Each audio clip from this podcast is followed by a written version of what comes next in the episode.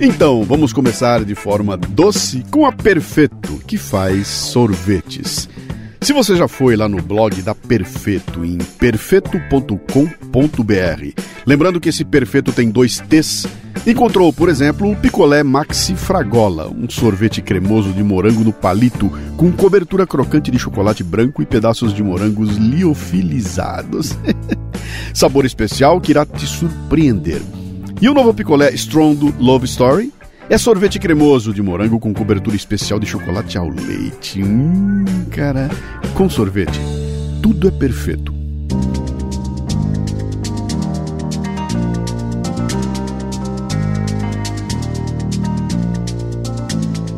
A internet das coisas é um termo que nasceu no final dos anos 90 para tratar de uma revolução tecnológica que conectará os itens usados no dia a dia. Eletrodomésticos, meios de transporte, tênis, roupas e até maçanetas conectadas à internet e a outros dispositivos, como computadores e smartphones, vão mudar o nosso jeito de ser, fazendo com que os mundos físico e digital tornem-se um só.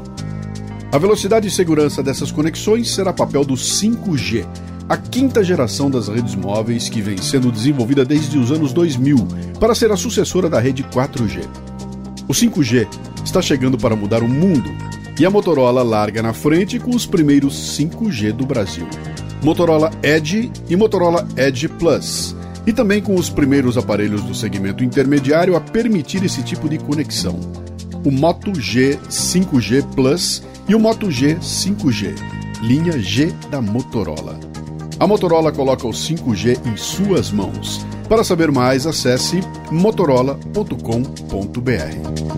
Eu não sou daqui, Marinheiro só, eu não tenho amor. marinheiro só, Eu sou da Bahia, marinheiro só, de São Salvador. marinheiro só, Eu não sou daqui,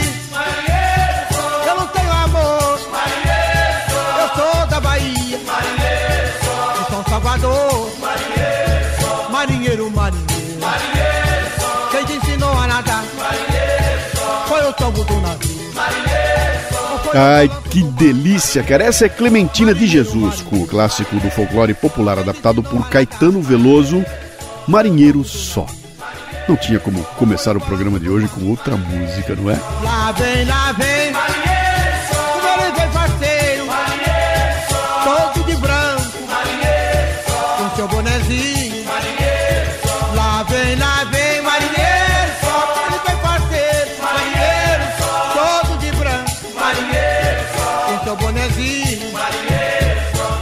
recado para os navegantes. Em 2015, lançamos o podcast Leadercast com a intenção de conversar livremente, sem roteiro, com gente que faz acontecer.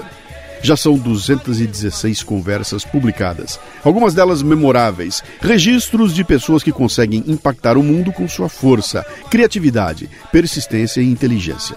Lançamos os episódios por temporadas, experimentando uma forma de produzir e distribuir que fosse um diferencial sobre as opções de podcasts existentes no mercado. Olha, foi legal, cara. São cinco anos, né? Gerou diversas ideias, fomos copiados e até o nome Leadercast foi surrupiado por um aí, cara.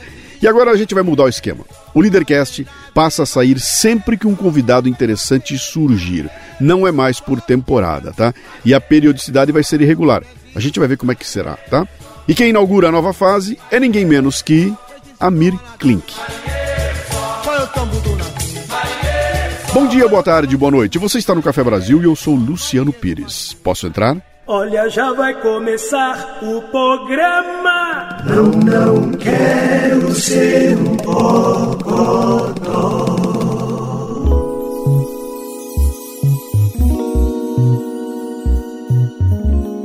Então, o- o Leadercast passa agora a ser um especial do Café Brasil com periodicidade indefinida.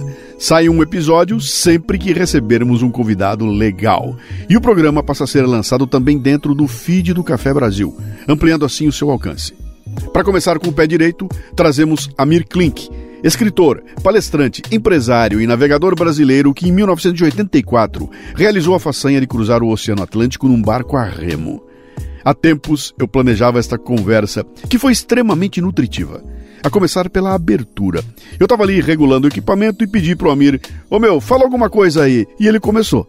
É este instante no qual, pela primeira vez, me entrou pela retina tua silhueta provocante e fina, como um punhal.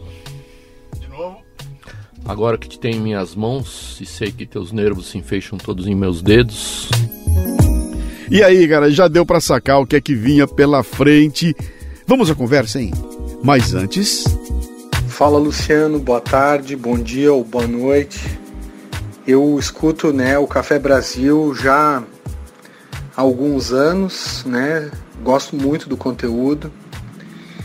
E cara, simplesmente assim, é, também sou seu fã e agradeço muito pelo fato de você contribuir com, a, com o fato da gente procurar uma melhora, né? A nossa melhorar a nossa inteligência, enfim, nossas capacidades, né? Vamos falar assim.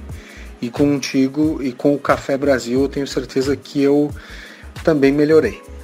Mas na verdade eu tô aqui para te agradecer é, pelo.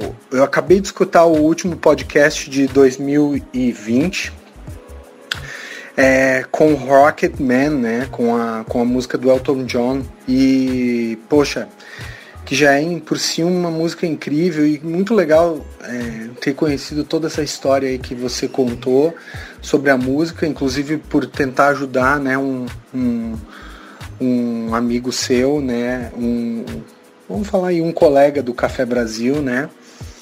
E, mas é, o que me tocou assim profundamente foi tipo que eu tava viajando na letra e né, na sua explicação e tudo mais Pô, e aí no final tu vem e coloca uma versão do Minor James Keenan, cara, que é um. Putz, eu sou muito fã de Tool, muito fã de Perfect Circle. Já tive a oportunidade de ver um show deles, mas ainda não do Tool, né? E, enfim, cara, fiquei extasiado de ver essa versão que eu não conhecia. E por mais isso te agradeço, né? Assim, além de todo o conteúdo sobre filosofia, né, pô, a gente consegue ainda crescer com os aspectos musicais aí que tu trabalha. Muito obrigado, tá, cara?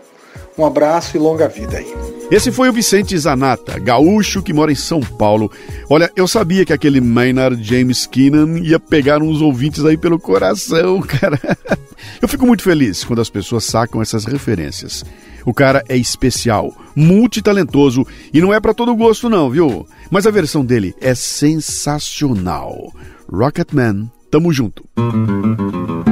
Arranjei uma namorada na banda do norte. A menina era de morte e era bonitinha. Me disse se quiser fazer amor com ela, você tem que arranjar também a camisinha. Muito bem, o Vicente receberá um kit DKT com alguns dos principais produtos Prudence, como géis lubrificantes e preservativos masculinos. Basta enviar o seu endereço para contato arroba lucianopires.com.br. A DKT distribui a maior linha de preservativos do mercado, com a marca Prudence, além de outros produtos como os anticonceptivos intrauterinos Andalan, géis lubrificantes, estimuladores, coletor menstrual descartável e lenços umedecidos. Mas o que realmente marca na DKT é a sua causa de reverter grande parte de seus lucros para projetos nas regiões mais carentes do planeta. A DKT trabalha para evitar a gravidez indesejada, infecções sexualmente transmissíveis e a AIDS. Ao comprar um produto Prudence, Sutra ou Andalan, você está ajudando nessa missão. facebook.com/barra DKT Brasil. Vamos lá então? Lala, o que, que existe entre o céu e o mar? Ah, a certeza que tem que usar prudência, né? Aí você viaja tranquilo.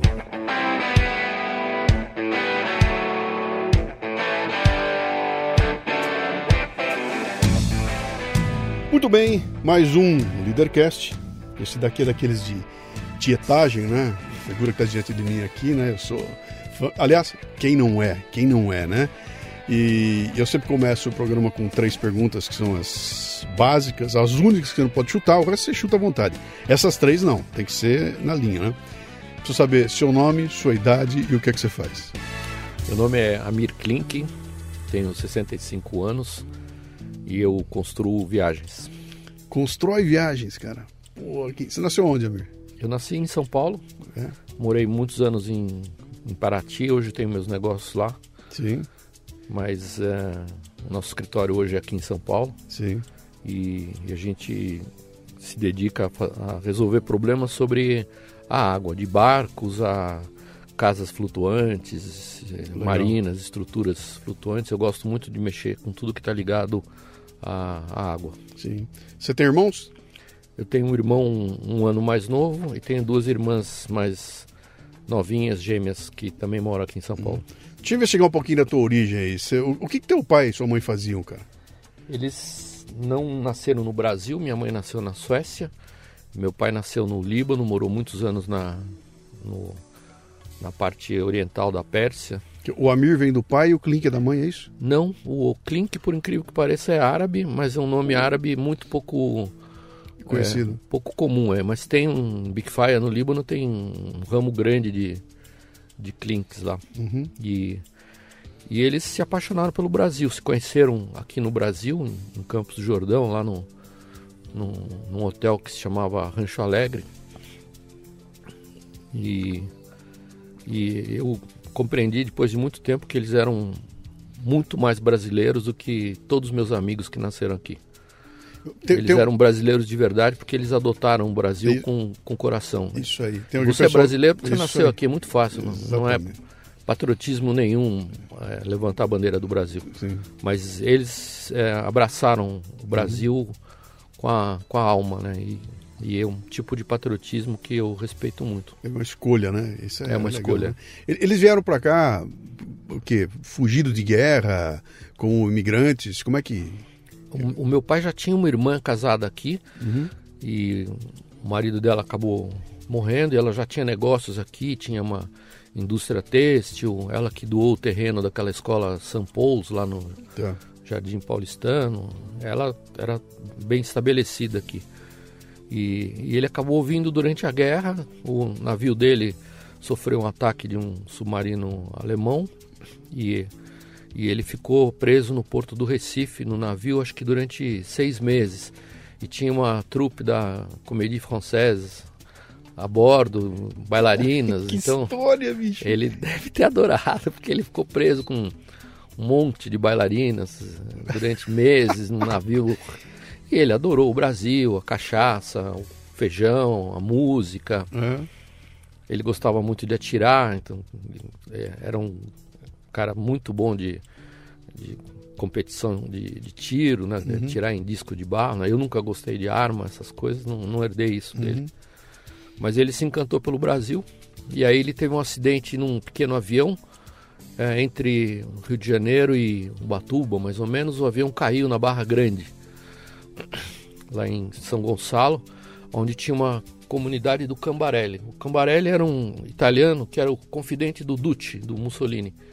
E ele tinha, era dono de uma fazenda muito grande que envolvia várias praias, São Gonçalo, eh, Taquari, e ele tinha uma comunidade lá que se chama Fraternidade Branca do Arcanjo Micael. Do Arcanjo Gabriel, perdão. Que existe até hoje. E ele caiu exatamente no meio da, dessa comunidade isolada do mundo. Sim. Não tinha estrada para chegar lá. E o avião do, do amigo dele quebrou o trem de pouso e ele resolveu consertar para tentar decolar. Então ficou lá um mês e meio. Enquanto isso, meu pai alugou uma mula e foi é, por uma trilha da em Paraty, que era uma cidade perdida no tempo. Paraty era tão pobre, tão pobre na época, estava num, Que ano era isso? Você tá falando de quê? isso 1950, Tá. 48, 50. E que as pessoas davam as casas com, com escritura no registro de imóveis só para não ter vergonha de ver a casa cair. E, e aí ele comprou muita terra em Paraty, comprou 18 fazendas. E ele só comprava terra que tinha documento, face norte, praias com face norte e nascentes de água. Ele tinha fixação com água. E a gente passou a vida inteira meio que escravizado por isso, porque ele comprava, mas assim, ele não, não- não queria produzir nada. Uhum. E eu, quando cresci, eu falei, pai, nós temos que derrubar a mata, produzir, plantar banana, plantar cana, feijão, mandioca, fumo. é. E ele, não, eu quero as nascentes de água. Depois que ele morreu, eu entendi que ele tinha essa fixação eh, ecológica que ainda não existia esse, essa palavra ecologia, sustentabilidade, que ele tinha essa dizer, fixação com Manter, manter, o, manter o ambiente manter é a isso? floresta, Para manter as árvores. É. Ele falava, se algum cachorro cortar uma árvore, eu corto as mãos dele. Pô, que legal, cara. e que ele, ele era um homem violento, né? Aham.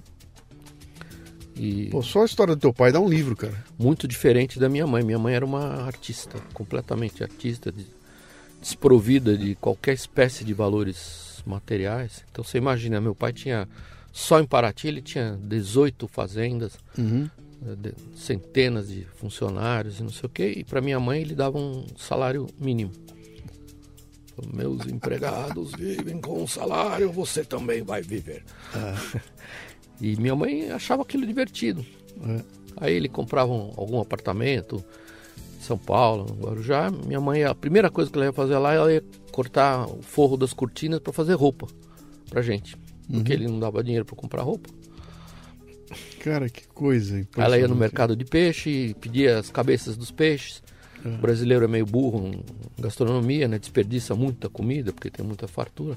Então as mulheres no mercado mandavam limpar o camarão, né? Porque elas não sabem limpar camarão. limpar- E minha mãe pedia pro. Ela ficava amiga dos peixeiros e pedia as cabeças de garopa, de robalo, as cabeças de camarão. E aí ela fazia bisques mara- maravilhosas. Ela Só cozinhava com o resto, porque meu pai não dava dinheiro. Você acha que essa, essa fixação do teu pai na água aí colou em você? Acho que não, porque o problema dele era água doce. E, Tá. e ele nem, nem nadar, eu acho que ele não sabia nadar. Ele não curtia a água que ele O- o comprava? mar, não. Ele não curtia? Não. Ele não ia lá pro- ficar no rio? Ele teve curtir. um barquinho lá em Paraty que só quebrava, não sei É. o quê. Ele, ele gostava de, de farra, assim, de mulheres, eh, bebida, contatos pessoas importantes. né? Ele morou muitos anos nos, nos Emirados Árabes, fez relações com o- os sauditas, né? com os sheiks sauditas.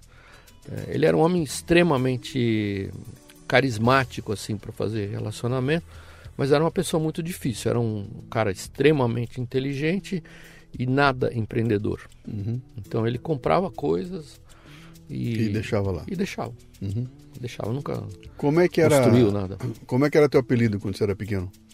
Eu não tinha apelido, ele me chamava de grandão. Falou, "Ô, Gran- grandão, grandão." vem cá, porque para ele o primeiro filho era o filho importante, os outros não- serviam para muita coisa. Então, eu acho que meus irmãos sofreram. o, que, que, o, que que o grandão queria ser quando crescesse? Ele, em árabe você chama o, o- você se identifica como o pai, como o pai do primeiro filho. Então É. o nome dele não era Jamil, o nome dele era Abu Amir. Ele se chama Abu Amir. Eu sou o pai do Amir. É, O primeiro filho é, é o legado que, que importa. Cara, isso, é um, isso é um choque cultural para nós aqui no Brasil. Assim, a gente teve Gigantesco, muitas né? dificuldades né, com ele, porque ele, ele foi sócio do irmão da Evita Peron, importou, importava material depois da guerra dos Estados Unidos, não sei o quê. E aí ele ficou muito comovido com a situação do- dos judeus, que não tinham um, um país, e eles tiveram uma ideia genial, de comprar uma fazenda de 500 mil hectares em Foz do Iguaçu, em três sócios, e fundar o Estado de Israel no Paraná Isso dá um livro, meu. eles compraram a fazenda, É. houve uma briga entre os sócios, sabotaram o avião quando ele estava indo para Foz do Iguaçu, ele caiu em Vila Velha. Pegou pneumonia e no hospital ele foi com armas delicadamente convidado a desistir do negócio. Quando fundaram o estado de Ele Israel, sobreviveu da segunda queda. Ele caiu duas vezes de avião. caiu. Só que essa ele pegou pneumonia. É. E, e aí, a partir do momento em que Oswaldo Aranha dá o voto decisivo na Constituição do, do Estado de Israel, ele virou um antissemita ferrenho. Então, eu tive. mu- Muitos dos meus amigos na, na escola eram judeus, né? Meu melhor amigo, Braulio Pasmanic, né? O dia que ele. Como é o seu nome? Ele falou, "Brau- Braulio. Braulio de quê? Pasmanic, ele olhou e falou assim: Você deve ser o único judeu que presta. Então ele era assim. Por que essa virada, cara? O cara que queria trazer os caras para o Brasil vira de repente? É, porque ele. Politicamente, uma questão política? Uma questão, não sei, de credo pessoal. Ele era um homem de altíssimas pô, Ele detestava pretos, por exemplo. Ele não tolerava africanos. Não tolerava. E eu falei, pai, é, eu não olho para uma pessoa e não vejo a cor. Cachorros ocuparam o nosso pai. Porque a França ocupou o Líbano Sim. e não, não pôs fran- soldados franceses. Eles colocaram soldados africanos. E para ele, o, africano era um traidor. Todo negro era um traidor. Então ele, assim, e era difícil pra caramba, porque é, se um cara entrasse num restaurante de boné, ele tirava o revólver e botava o cara pra fora. É uma falta de respeito. Entrar num restaurante de chapéu. Você vai em qualquer restaurante hoje é fogo, né? O cara entra de camisa regata, Sim, né? seu imundice. pai ficaria louco hoje, Se o enlouquecido cara entrasse hoje. dentro de um restaurante de camisa re- regata, sandália ou de chapéu, ele botava pra fora no, no- a tiro. Você deve ter passado uns, um Então a gente morria de medo constrangimento. dele. Mas olhando culturalmente hoje, é, havia um certo, uma certa coerência, embora ele fosse altamente racista, assim, havia uma, uma tinha uma razão da- a- que eu não discuto se está certo ou errado, mas a gente aprendeu a, a conviver com isso. Então era uma pessoa assim muito difícil. Ele tinha um, um poder impressionante, ele tinha uma, uma voz muito grossa. E eu tinha a voz fininha na escola, né? tinha gente que me chamava de fala fina, não sei o quê. E ele tinha um poder da oratória. Assim, ele era num discurso, ele era capaz de derrubar 100 pessoas no chão. Porque ele era muito culto é, e muito contundente, até violento, assim, no modo de, de falar. Ele conseguia derrubar uma pessoa com, com discurso. Como é que é crescer na sombra de, um- de uma figura tão forte assim, cara? Então, eu acho que foi isso que me levou para. Eu sabia que qualquer coisa que eu pedisse para ele, eu diria não. Se eu quisesse fazer alguma coisa, uma viagem, é, construir alguma coisa, começar um negócio, eu, eu teria que fazer escondido e teria que ter sucesso. E eu só poderia informar ele se tivesse voltado vivo, inteiro, ou se desse certo. Então, sem perceber, eu acho que isso foi uma escola para mim, de fazer e fazer acontecer. Sim. Saía de casa, como- não preferia não informar, porque se eu fosse pedir uma autorização para ele, pedir dinheiro, pedir posso, ele sempre ia dizer não. Quer dizer, você tinha que se virar, eu tenho que me virar É. e fazer acontecer. O que, que o grandão queria ser quando crescesse? Eu nunca imaginei que seria. Eu queria muito viajar, porque meu pai contava histórias incríveis, né? É, e dos países onde ele morou, das, das coisas que ele tinha feito. E, e eu não, não conhecia nada além de São Paulo e Paraty e Paraibuna. Ele não via em você uma projeção do- da continuidade dele, do não, futuro? ele queria que fosse diplomata. é, eu tinha, sempre tive dedos finos, né? Braços anormalmente compridos, né? E pernas compridas. E ele, e ele olhava muito o aspecto do orador. Então ele achava que eu tinha que me dedicar à diplomacia, não sei o quê. Sim. Mas eu não falava inglês, não falava francês, ele falava seis, sete línguas. E sem querer ele foi empurrando, é, indiretamente. Eu, eu decidi que eu queria ser fluente em francês. Ele falava francês muito bem, mas com um sotaque árabe, que é Sim. feio. Bonjour, mes amis. É, on va redécouvrir, é, sabe, um, um francês árabe, né? Sim. é, gramaticalmente impecável, mas com sotaque, sotaque, né? horrível. Eu resolvi estudar o francês, depois eu resolvi que eu queria ser fluente em inglês, depois resolvi que queria ser fluente em espanhol. Pô, não tenho nenhum amigo que fale brasileiro que saiba falar espanhol. A gente chuta, entende, não sei o quê, mas a gente não é entendido. E a história do francês foi muito importante, porque é, pela primeira vez eu fui reprovado num, num curso, curso da Universidade de Nancy, que a Aliança Francesa ministrava aqui em, em São Paulo. E eu, assim, eu tinha facilidade na escola, né? Eu sempre tirava 10 em tudo e passava sempre com 5. Os, os últimos dois meses na, na escola, eu matava. Sim. Então eu, eu, eu tirava 10 até garantir que passava em cada matéria e, puf, no- nos, na- nos últimos meses eu tomava pau em tudo. E sempre passei de ano, nunca. E no francês eu tomei pau, em literatura francesa. No terceiro ano do curso de Nancy, tomei pau duas vezes, fiz duas vezes o curso. E aí me encheu o saco, falei, não quero mais saber de literatura, detesto literatura, literatos, intelectuais danem-se todos. E, e aí eu frequentava a livraria francesa, em, na Barão de Itapetininga. Aliás, como é que eu descobri o mundo da vela foi engraçado. Eu descobri com um cara meio comunista, eu, o Caio Prado Júnior, Tá, um tá. grande socialista, escritor, não sei o quê. O Caio era o filho dele que é, montou a editora Brasiliense, foi uma editora de, de referência, onde nasceu o Luiz Schwartz, né, da Companhia das Letras.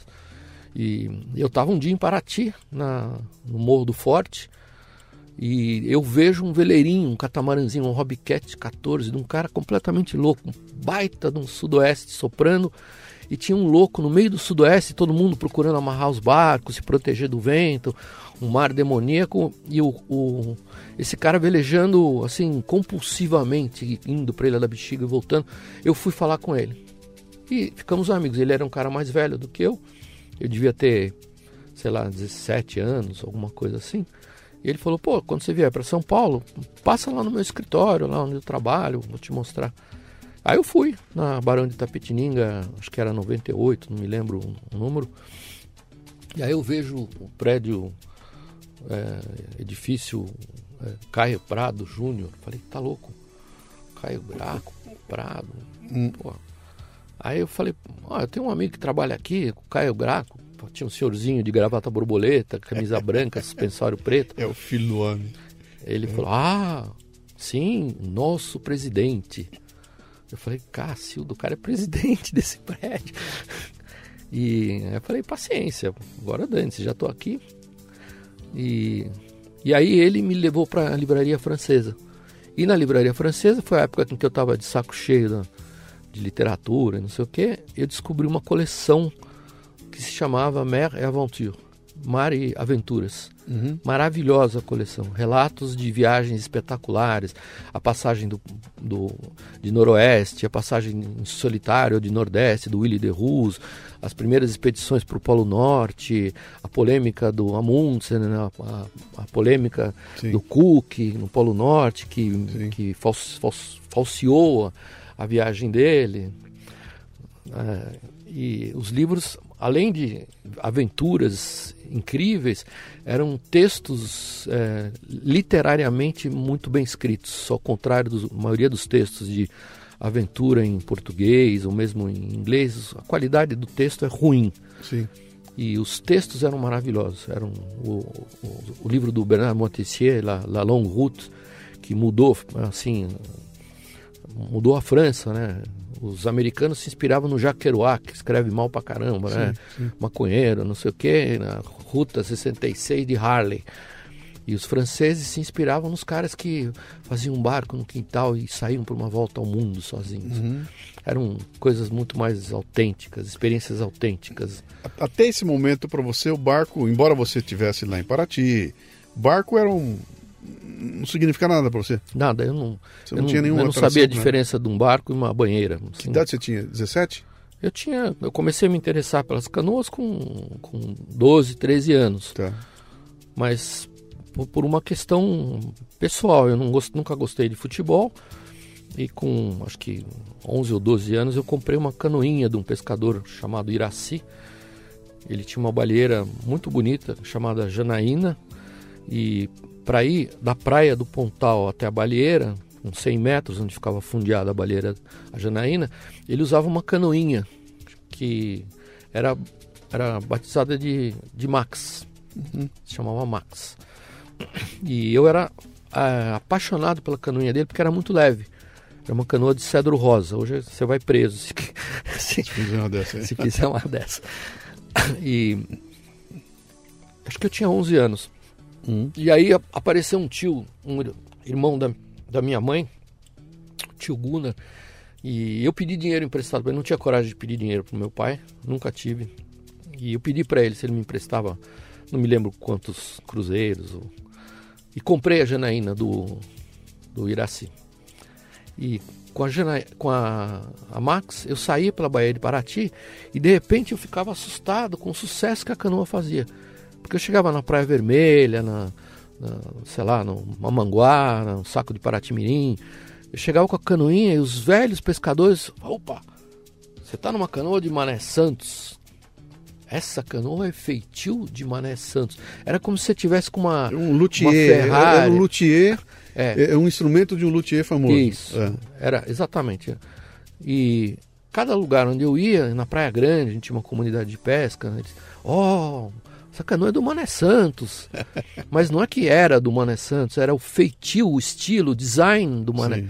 E aí eu comecei a descobrir, assim, a, a- a riqueza de, dessa história do, do, do- do design dos barcos, barco, que sim. nenhum intelectual, nenhum intelectual brasileiro nunca reconheceu. Uhum. A gente ficava se inspirando no jazz dos americanos, não sei o quê, mas a gente não, assim, era um patrimônio cultural completamente moribundo. E. Que de- na verdade foi o que levou o- o- o- os caras a descobrir o mundo, né? Através do design de. de, de, É. de- Deixa eu te fazer uma pergunta, aqui, alguma curiosidade aqui. Carro não tem nome, avião não tem nome, motocicleta não tem nome. Por que, que barco tem nome, cara? Porque a gente vive dentro de um barco, a gente se reproduz, a gente se emociona, a gente pode entrar num barco e não sair nunca mais, pode passar o resto da vida. E eu hoje tenho uma, uma marina com algumas centenas de, de barcos e tem algumas dezenas de clientes que moram dentro do, do barco. É legal isso que você falou. Sim. O, o barco é uma, é uma casa para qual a gente dá nome. Uhum. Aliás, em inglês dizem que o barco é sempre she, né? feminino. Ela, sim. Ela, Ela. ela. que é- Sim. Que interessante. Eu, te- eu, eu, eu, eu assisto alguns vídeos aí do pessoal que mora em barco eh, contando né, a, a decisão de largar tudo que tinha aqui para É. em terra firme para se mudar e morar dentro de um Tem barco. um cara né? que tem um podcast, né, o hashtag Sal, Uhum. e ele faz um baita sucesso, assim, morando em, em barco. Encontrei ele recentemente agora. Sim.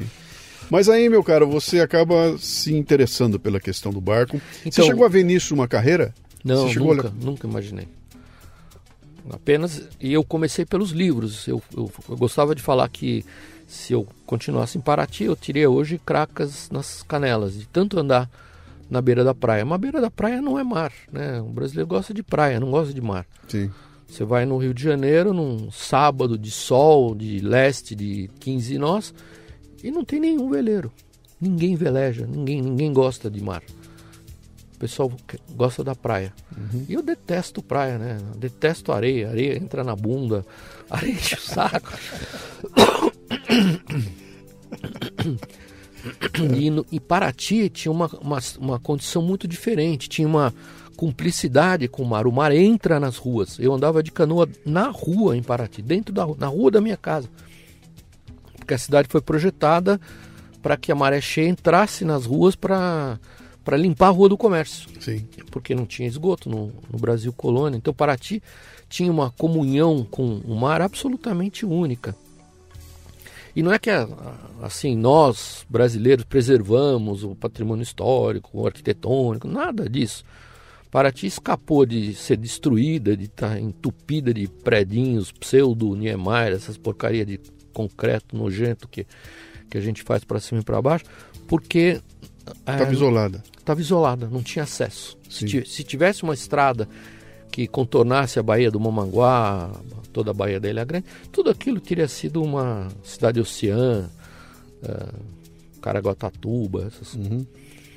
Então, assim, o crescimento urbano brasileiro é uma coisa que me... É caótico, né? É Ele caótico, ele é totalmente caótico, né? é. É. Então a gente... Me, me fala uma coisa, quando é que começa a pintar em você essa ideia de eh, vou me lançar ao mar? Primeiro, quando... Não, não, pera, antes disso, pera, antes disso, eu nunca, antes de ir pro mar. Que história é essa de fixação em pular muro, cara? Ah, não sei, eu sempre gostei de. Você contou uma história uma vez que eu li e falei, não, pai, não posso ver o muro, meu negócio era pular muro. Eu adorava pular muro, adorava, podia ver um muro que eu queria saltar um muro. Eu li isso uma vez e falei, cara, mas O que que é isso? Infelizmente ainda continuo com, e com 65 anos, não era para ficar pulando muro. Recentemente eu montei uma geodésica no quintal de casa e estava em cima do muro. Uma geodésica grande. Eu gosto muito de, da, da matemática, sim, da filosofia geodésica do Buckminster Fuller, não sei o quê. Só que eu gosto de fazer as coisas, né? Os americanos fazem aquelas geodésicas porcamente feitas, né? Com tubo amassado. Eu gosto de fazer coisas bem feitas. E eu monto ela sozinho. Eu monto uma geodésica de 15 metros de altura em menos de uma semana, sozinho. E eu tinha montado uma geodésica no quintal de casa, gigantesca, e tinha uma, uma árvore chamada espatódia, que estava soltando aquelas flores laranja em cima, não sei o quê. Eu, eu não sei porque eu resolvi cortar o galho da espatódia, estava na rua.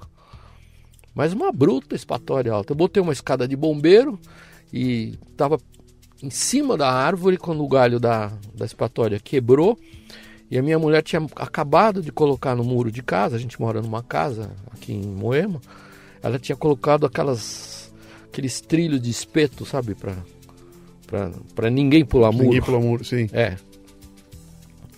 E eu ia cair de peito em cima da Meu Deus do, do, céu. do- ia morrer de uma maneira completamente escandalosa. E aí eu no ar eu pulo para para geodésica para tentar me agarrar a, sei lá, 4, 5 metros do, do chão e tirei do lugar os dois ombros, né? Caí no meio da, na com... grama, no chão. Era dia dos pais, né? Foi um retrasado, o dia dos pais. E aí tava um sobrinho, um monte de sobrinho pequeno em casa. E eles, tio Amiro morreu, tio Amiro morreu, tio Amiro morreu. Porque eu caí junto com o galho. Hã? Assim, Quebrou a geodésica também ou não? não, a geodésica é tubos de alumínio. Ah, então é- ela- Mas, pô, com o meu peso, né? Sim. Sei lá, 70, 80 quilos, é, n- não segura, né? E aí eu, os dois braços, quando eu caí no chão, eu tava com os dois braços fora do, do, do lugar. Aí a Marina me levou no hospital. Eu lembro quando tava vivo o Rolim, uma vez, Sim. eu já não era novinho, já tinha mais de, sei lá, 50 e poucos anos, 55, sei lá. E, e eu conheci o Rolim de muito tempo, de, de antes da, da TAM, assim, De, por- de transportes aéreos marilienses. É, de, de andar de moto, porque ele sempre gostava de, de moto e não sei o quê. E aí uma vez ele me arrumou, eu tinha entortado um disco de freio de uma moto velha.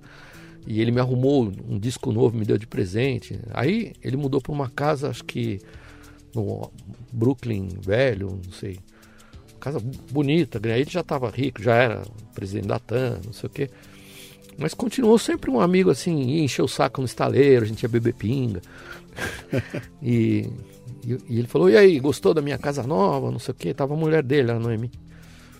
E eu falei, comandante, essa casa é uma porcaria, né? Qualquer vagabundo aqui entra aqui. Como assim? Aí eu falei, olha só, eu tava com a moto, parei a mão, não, não quis entrar, parei a moto na frente da casa dele.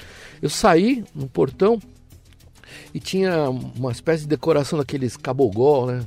É, aqueles, ah, aquelas peças de três arquitetos brasileiros que tem muito em Brasília. É, e aquilo aí é um troço assim, que, pô, era um, É uma escada. é, é, parecia aqueles negócios, aqueles muros de escalada. Sim. Era um convite para pular muro, né? Sim. E aí eu falei, comandante, conta até 30. Aí ele começou a contar, quando deu 30 eu já tinha subido o muro, pá, descido do outro lado, falei, bom, tá aqui. Ele ficou assustado, né? A mulher dele ficou, puxa vida. Aquilo me chamou a atenção aquela vez. Me fala dessa, desse, o chamado do mar, cara. Como é que você resolve que. Porque você falou, isso não era para você uma carreira. Era um hobby, né? Começar com os barcos e tudo mais. Você nunca enxergou que você ia trabalhar com isso, que seu futuro ia ser ah, no mar, né? Como é que pinta esse chamado? Como é que é essa coisa? Começou com os livros. Primeiro, essa história do Caio Graco foi muito marcante para mim, porque eu fiquei apaixonado pela livraria francesa, pela Noemi, a gerente da livraria. E aí ela começava, ela me ligava e falava, Amir, olha, saiu um livro maravilhoso do, do Montessier, você já leu o, o Longo Caminho, agora tem um novo livro em francês, não sei o quê.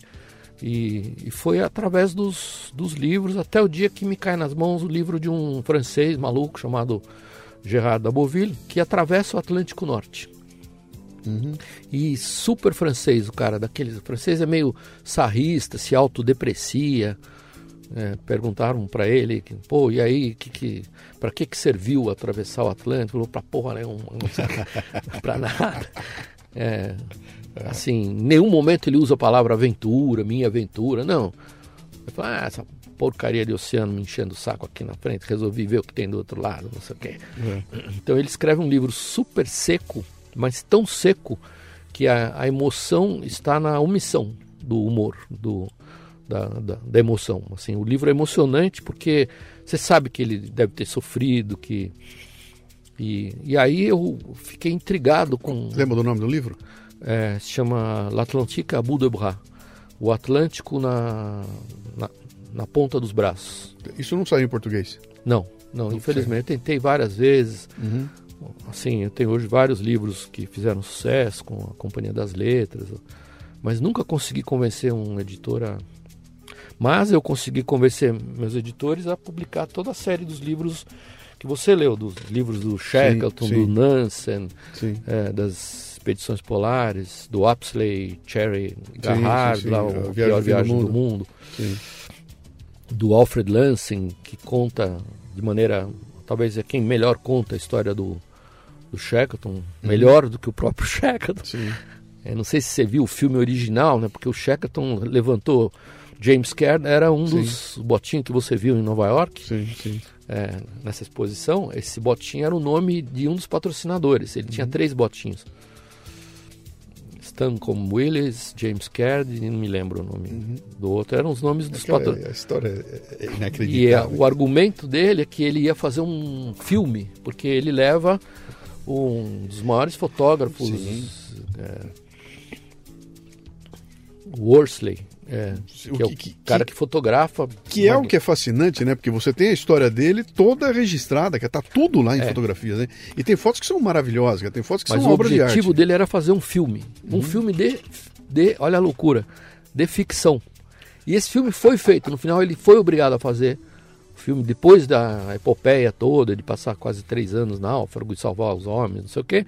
Ele faz o filme. Eu vi esse filme na Antártica, até no a bordo de um navio que a gente encontrou lá. Uhum. Eles convidaram para ver o filme. Você- já viu, Amir, o filme original? Eu Falei, não, original não. Pois é, ele fez. E o filme original é um filme de ficção, aonde um velhinho comandante de navio conta para um menininho a, a epopeia que eles passaram no mar. E é o filme é de ficção, só que Com imagens reais. com imagens reais de uma história que supera milhões de vezes a, a ficção. ficção. Sim, É muito legal. sim, sim. É, tem coisas da história do, do Shackleton que você não. não cabem numa, numa. Não cabem num relato real.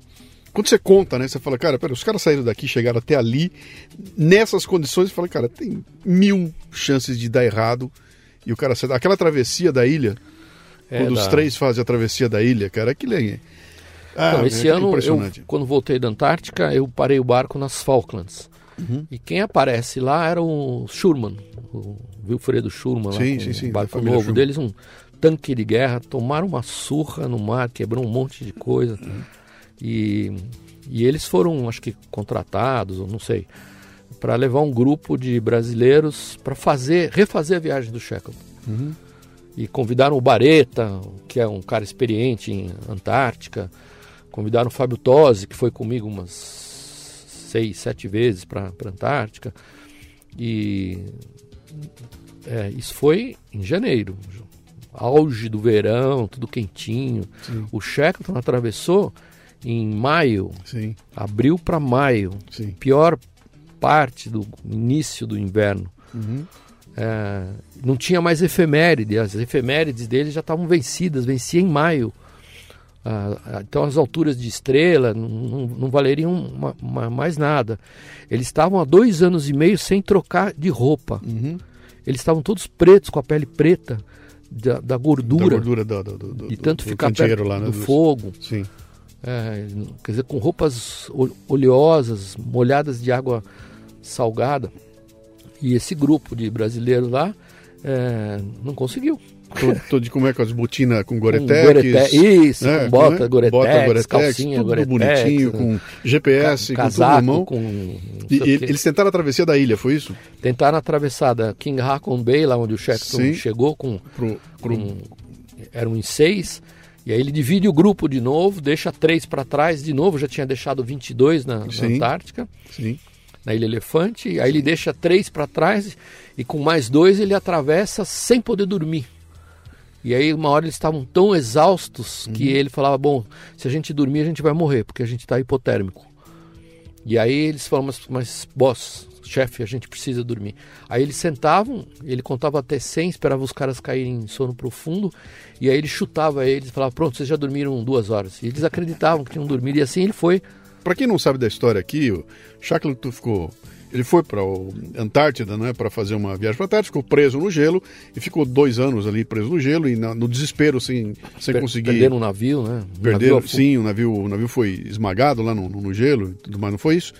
E, bom, mas não importa. Ele- no desespero eles saem, pegam um barquinho minúsculo, que é o James Caird, e tentam navegar na direção de uma ilha, foi a Ilha Elefante? Eu não me lembro da, de qual, qual É, foi a Jorge ilha. do Sul. Jorge do Sul, que era, era uma agulha no palheiro. E eles fazem a viagem na pior condição possível, ah, se orientando pelas estrelas. Com, bom, não havia chance nenhuma de chegar. E eles chegam, só que eles chegam do lado contrário da ilha, né? Que nunca E- tinha sido atravessado por nenhum alpinista no mundo. Exatamente. Já havia é, relatos de várias expedições que tentaram atravessar, de alpinistas profissionais, Sim, que sim, tentaram sim. atravessar e não conseguiram. E, e do outro lado tinha uma, uma estação baleeira, Isso. né? Eles chegam do lado ao contrário, então eles têm que passar de um lado para o outro. Só que entre um lado e o outro são montanhas altíssimas. de então, montanhas. uma cadeia de montanhas que não é você. Eles tinham que escalar a montanha. E eu me lembro da hora que quando eu li o relato, naquele momento que eles estão. que eles chegam no momento que falam, cara, tá aqui, não vai, nós não vamos conseguir. A única forma é se atirar. E eles se jogam, se escorregando na lateral da montanha. Fazendo esquibunda até vão- chegar. Exatamente. Chegar. É, e conseguem chegar na, na- na- E ele recupera todo mundo. Que história fabulosa. Mas vamos voltar ali, ó. Como é que foi esse chamado do mar, cara? E aí esse relato do francês eu achei maravilhoso. E mas eu não entendia, falei, Cacilda, o cara chegou com os ombros triangulares de músculo e as perninhas ah, fina que nem um palito de fósforo. Eu falei, caramba, por que, que você não tinha um assento? eu- por que, que o cara não tinha um assento deslizante para remar como eu remei? Eu remei seis anos na USP, na, na raia olímpica da USP. O remo olímpico, 60% do, da força da remada vem das pernas, perna. porque o teu pé fica preso num finca-pés e a bunda fica num carrinho com rodinhas. E o cara remou num banco fixo, sen- assim, só usou o braço, tronco e braço. E, e aí começa a acontecer uma sequência de coincidências engraçadas e sem querer eu, eu de repente estou desenhando uma rota no Atlântico Sul e aí eu crio coragem um dia e, e, e vou procurar o Daboville. Juntei todo o dinheiro que eu tinha e fui procurar ele na, na França e aí ele me recebeu super e ele já era uma, uma, uma figura altamente Celebridade. era uma celebridade altamente popular, ficou ministro, é, não me lembro o cargo, dos negócios de Loisir Nautique, não sei o quê. E ele me recebe super bem. E aí eu pergunto para ele, por que, que você não, não, não tinha um assento deslizante, que nem no remo olímpico? Ele falou, por que, que você não me ligou antes, seu cretino?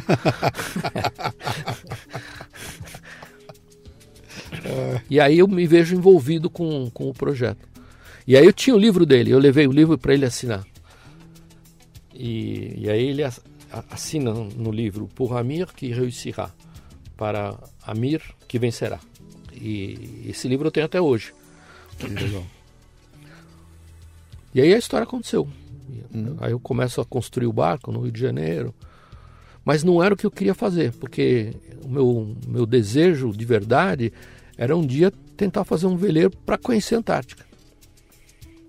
Tá. E, mas assim, eu não tinha grana para fazer um veleiro, mas para fazer um barquinho a remo, caramba, é, não é tão caro, Sim. de madeira.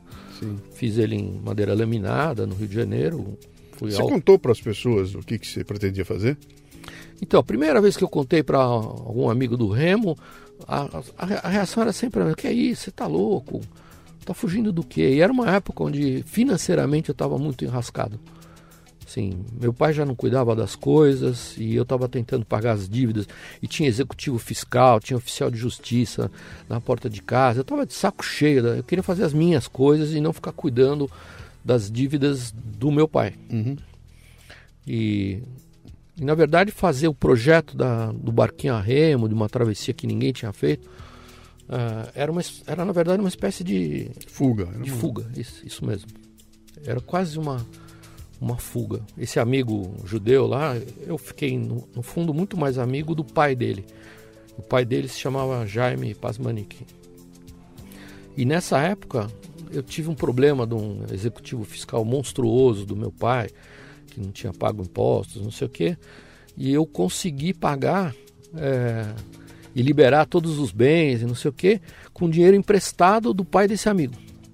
O, o Jaime tinha uma, uma, uma fábrica de confecção feminina que chamava Core, de roupa feminina, né? acho que nem existe mais, assim, mas era um negócio grande. Ele era um, um cara. E ele gostava muito de mim, ele me tratava com muita deferência. Como se eu fosse um filho. E ele falou um dia: quando seu pai, se um dia seu pai morrer, eu serei o seu, seu pai. Legal. Ele me, e ele me emprestou dinheiro. Eu tive um, um problema monstro, não consegui na última hora né, pagar. Meu pai que ia assinar uma, uma permuta por uma área que tinha desapropriado dele, na última hora ele falou: não compro o que é meu. Eu falei, pai, mas nós vamos perder tudo, assim. E aí nessa época eu estava devendo um, um- e eu não consegui pagar o Jaime um ano depois. E aí eu, eu tive que pedir um empréstimo no banco francês e italiano, acho que francês e brasileiro, não lembro. E, e eu fiquei alguns anos devendo dinheiro em banco. Quando o Jaime soube que eu ia fazer a travessia, eu tinha contado pro filho dele um dia, ele falou, Amir, do que, que você está fugindo? ele achava que eu estava querendo, assim, ou me matar de uma maneira heróica, sei lá. Sim. Ele falou, quanto você precisa? Eu falei, seu Jaime, não, não precisa, eu vou, eu vou pagar o banco. E então muitos amigos acharam que era mesmo uma, uma fuga. Mas, na verdade, a, a- era mesmo uma fuga, mas não uma fuga para o nada. Era uma era um a- era vontade de fazer uma coisa real. Uhum. E não de, sei lá, de ficar vendo na televisão as Você, você, você, pela leitura que você fez, você conversou com as pessoas que fizeram alguma coisa parecida. Como é que você tratou? Que idade você tinha? Eu já não era mais novinho, quer dizer, eu já tinha 27 anos. 27 anos, né? Mas você, você, Mas eu tinha zero de experiência do mar. você zero. estava casado? Você tinha filhos? Não, não, eu casei Tá. depois dos 40. Tava- e, você, como é que você avaliou a que- a questão de risco, cara? De assumir um risco. Que a, história desse povo que se atira pro oceano, né? Eu me lembro que, uma- eu estava lendo um livro uma vez, e o pessoal contando que eles recebiam o pagamento antecipado, entregava para a família, porque não sabiam se ia voltar. né? Então, me atiro ao mar sem saber se vou voltar, né? Ah, no teu caso, era uma coisa, havia um risco de você não, não conseguir voltar, né? Como é que você lidou com essa? Ou o risco nun- nunca te preocupou?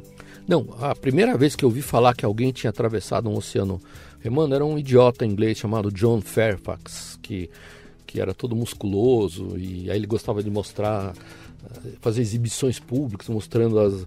Ele, ele gostava de matar tubarões no braço, assim, é um cretino que, graças a Deus, morreu. Assim, mas ele atravessou o Atlântico Norte e ele atravessou o Pacífico com uma mulher chamada Sylvia Cook. E eh, eles saíram, acho que da Califórnia, e tudo deu meio errado. E eles foram parar na Austrália 360 dias depois. O mais incrível dessa viagem, de 360 dias Era num um barquinho, ano. ah, um ano, é que na primeira semana ele brigou com a Silvia. E eles ficaram 353 dias sem se falar. Dando um barquinho? Eu falei, nossa. Depois teve o Shea Blitt e o John Ridgway. Os dois tinham. é, eram dois caras militares. O Ridgway era a patente mais alta e o Shea Blitz era, era uma patente mais baixa.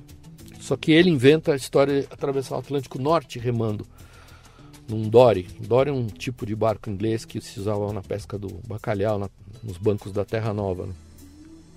no lado americano. E, e eles brigam e nunca mais se falam.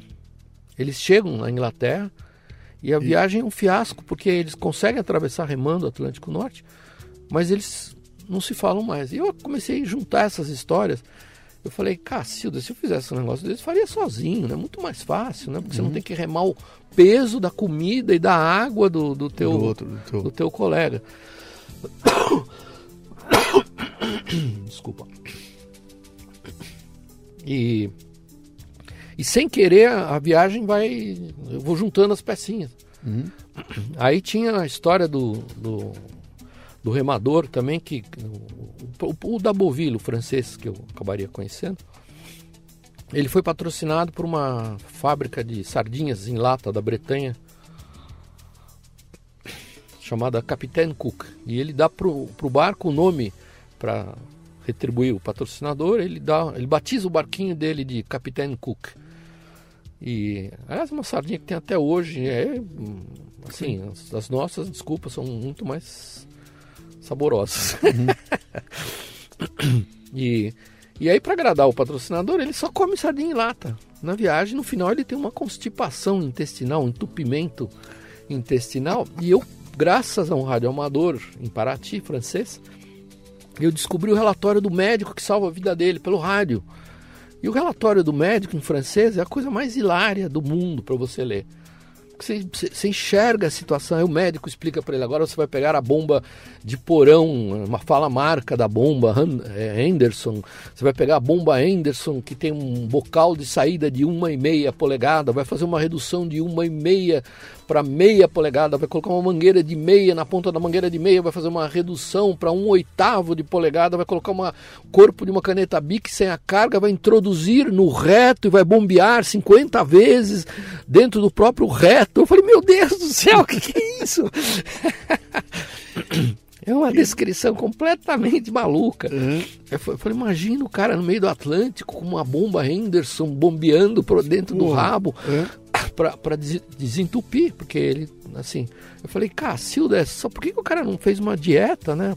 Pla- Planejou uma dieta com uma nutricionista para teve furúnculo, não sei o quê. Pô, é só ter uma dieta correta, né? E aí eu conheço a Flora, que trabalhava numa empresa de alimentação no Paraná, lá em São José dos Pinhais. E ela se encanta com a ideia. Falou, claro, dá para fazer uma super dieta maravilhosa, com, com seis, sete refeições por dia, eh, com nhoques italianos, com pastas maravilhosas. Só não dá para ter carne fresca. E legumes, mas tem os desidratados também, os legumes são desidratados. E liofilizados a gente faz só para a parte de, de, de emergência, que a gente chama ali, para a parte de misericórdia, né? Quer dizer, quando se tudo der errado, aí sim Sobrou. você come Sim. Liofilizado, que não tem graça, né? Porque você destrói a estrutura da, da comida. E, e aí essa, essa, essa, essa, essa empresa era, é a Nutrimental e eles se interessam em, bancar o processo todo. E assim, durante um ano eu me matando para fazer o barco e as meninas lá de Curitiba fizeram um programa maravilhoso. Né? E desde então eu sempre tenho feito isso. Então hoje a gente consegue colocar num barco nosso, o Paraty 2, por exemplo, a gente já colocou três anos de autonomia total de suprimentos. Total. E é um. e desculpa falar isso, mas a gente come melhor do que num bom restaurante de São Paulo. Imagina, você está falando aqui, eu estou me lembrando do, da expedição do Franklin, né? Que sai Nossa. com cinco anos abastecido, com 129 homens, com comida em lata e acaba todo mundo envenenado com Escorbuto. o chumbo, escorbuto e todo, todo o rolo por causa da comida da comida que estava enlatada lá. Mas me fala mais uma coisa aqui, a, a questão do risco que você está me chamando, tá? Você ia se atirar numa coisa que você podia, havia chance de você Então, morrer. à medida Como é que, você vai lidou? juntando as pecinhas, é, você vai derretendo o risco. Porque eu falei, Cacilda, esses dois morreram, mas morreram porque escolheram a rota errada, foram pelo caminho mais curto, a corrente era contrária no final, Tá. por isso que nunca chegaram. Esse, o outro que não deu certo foi, porra, não fez um plano, uma, uma dieta. O outro, assim, havia uma sucessão de razões interessantes do, no fracasso de outras tentativas. Eu, eu falei, caramba, se fizer tudo direito, dá para fazer. Aí eu percebi que o risco não era a exaustão física, é uma questão de paciência. Né? A cada dia você tem que fazer um tijolinho, um tijolinho, uma hora você faz uma parede, faz um muro. E aí eu, no começo eu achava a ideia ridícula, idiota, falei, meu Deus, quem que pode querer atravessar um oceano a remo? Mas de repente a ideia foi ficando assim interessante. E de repente eu estava assim profundamente envolvido. Mas eu estava com a cabeça fria assim. Eu falei, bom, comida dá para resolver. É, não existia GPS, eu vou ter que aprender a fazer astronomia, navegação astronômica. Não tinha telefonia satelital, vou ter que fazer um curso de Rádio amador, rádio operador, tenho que tirar uma licença de rádio amador. E assim eu fui juntando as pecinhas e claro que eu podia ter errado no, no, no projeto. Mas eu acho que eu fui muito feliz em, em, em buscar as pessoas para resolver cada, cada problema. Então, eu tinha uma namorada louca, o pai dela era a Laura Falzoni, e o Luciano, o pai dela, era um super radioamador. Ele falou, amigo, você precisa ter um, um padrinho no radioamadorismo, não sei o quê. Eu vou indicar para você o Álvaro, Ricardo de Souza. Ele tem uma fábrica de antenas, ele faz as bobinas de 20 metros, 40 metros, 15 metros. E, e o Álvaro abraçou aquilo como se fosse a, a missão da vida dele. As meninas de Curitiba, nossa, nós não podemos errar, senão o cara vai morrer. Sim. É, e assim, cada problema eu fui achando uma, uma solução. Falei, putz, os tanques de água, né? não dá para levar tanque rígido. É, pô, vou fazer tanque de Raipalon.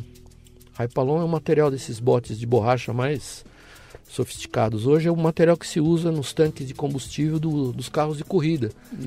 E tinha uma empresa aqui na Yervan Kesadikian, uma rua com nome armênio aqui em São Paulo, tinha o Severino. Tinha uma fábrica que fazia botes infláveis e o Severino era um, um cearense lá que era um gênio de, de cortar e costurar. Né? É, Raipalon. Você tá me lembrando ah, as histórias que eu ouvi do Wilson Fittipaldi, cara, construindo o Copersucar, Copersucar. que é aquela história. Não é que você compra um pneu aqui, compra um motor ali, conecta um no outro, compra. compra eh, Tinha coisas ali que eram absoluto artesanato, porque simplesmente não existia aquilo, sabe? Tanto que a gente, quando foi. Eu, eu coordenei a reconstrução né, do, do Copersucar, cara, para achar o extintor de incêndio nós tivemos que buscar no interior da Inglaterra, não sei o quê, porque não, não existe lugar nenhum, né? Então você não só. Você não comprou um barco. Você teve que construir, teve que adaptar coisas que não existiam. Quer dizer, você desenvolveu uma tecnologia eh, sua para isso, foi muito interessante. Não era minha tecnologia, mas eu fui, fui assim, juntando. fui juntando. Eu, eu tinha uma proposta que atraiu muita. A maioria dos meus amigos, você é louco, que é isso, vai morrer. Mas quando você pegava um cara super técnico, né? Pô, eu não tinha dinheiro para comprar as vigias, por exemplo. Aí eu descobri um, um velhinho que tinha uma, uma fábrica que fazia peças em policarbonato, nylon, po- poli, polipro- polietileno, não sei o quê, sob encomenda. Aí eu falei, olha, eu preciso uma, uma, uma vigia que, que se o barco capotar, eu posso usar a bomba externa tampando ela com a grossura do meu braço. Então eu abro ela, se de maneira que a água não entre, o braço tampa e eu consigo acionar a bomba de fora. Eram, eram coisas assim. E ele fez essas, essas vigias, fez as gaiutas, não sei o quê. Aí eu precisava de baterias que funcionassem se o barco capotasse. E aí descobri um outro senhorzinho lá na, no- perto do Parque Dom Pedro, ali, perto da, da Celso Garcia, o seu Vieira, tinha baterias Vieira. Ele fabricava baterias especiais. E aí ele falou, olha, vou- vamos, vamos pôr dois tipos de bateria. Vamos pôr uma bateria selada, que naquela época não existia bateria selada. Ele fazia baterias em- com gel em vez de eletrólito líquido. E a bateria de eletrólito líquido, ele falou, ah, eu tenho uma ideia, nós vamos colocar uma tampas de acrobacia aérea, de aviação. Porque os aviões que fazem acrobacia, eles têm uma tampinha que tem uma bolinha de chumbo. É. Quando passa de 50 graus de inclinação, A bolinha tampa. a bolinha tampa. E aí o, o- o ácido da bateria não vaza no avião. Uhum. Então, assim, foi uma, era uma diversão aquilo. Quando você conta a história, cara, eu, eu cruzei de barco, né? Na cabeça da gente tem um barco com dois remos. O que tem de tecnologia embarcada lá é brincadeira. Quando você fala a história da vigia lá, como é que você falou? Da, É, você- vigia. do, tem tecnologia nessa coisa, não é que tá na esquina ali. tinha você- dinheiro, então tudo Então, foi você- feito. Hoje com o barquinho eu restaurei recentemente e está lá em num, num espaço que a gente tem lá em Paraty. Uhum. E, e você olha hoje e fala, nossa senhora, como eram soluções tão precárias, mas tão. O, o, o cockpit, a parte aberta do barco, eu sabia que as ondas iam durante a noite iam atravessar e ia ficar cheio d'água. Então foi desenhado para que aquela água funcionasse como lastro, assim. Mas a água tinha que entrar e ir saindo. Então eu não tinha válvula anti-retorno. O que, que eu fiz? Fiz buracos no casco, lixei com bastante cuidado, com lixa 300, não sei o quê, e pus bolinha de, de ping-pong. tinha as bolinhas de ping-pong presas com um elásticozinho. Então a água, a onda entrava, a água ia saindo e a outra onda não. Não podia vir. Porque senão a- ficava Sim. sempre entrando. Sim, sim. Eu queria que a, entrasse quando a onda estourasse, mas Sim. não queria que a água ficasse para sempre lá dentro. Então, assim, foi, foi, foi muito interessante. O processo teu de montagem do teu barco e tudo mais, eu imagino que seja um processo de. Você entra no flow, né? Você está tão focado naquilo que tem tanta coisa para resolver que aquilo acaba consumindo e você não tem tempo para ficar especulando sobre o que pode acontecer na viagem. Quando é que o medo bate e, e se é que bate, né? Se em algum momento você parou para falar, cara, pode ser que esse negócio não dê certo e você lidou com isso? Eu tive muito medo durante a viagem, muito medo, não foi pouco medo. Antes de sair, não.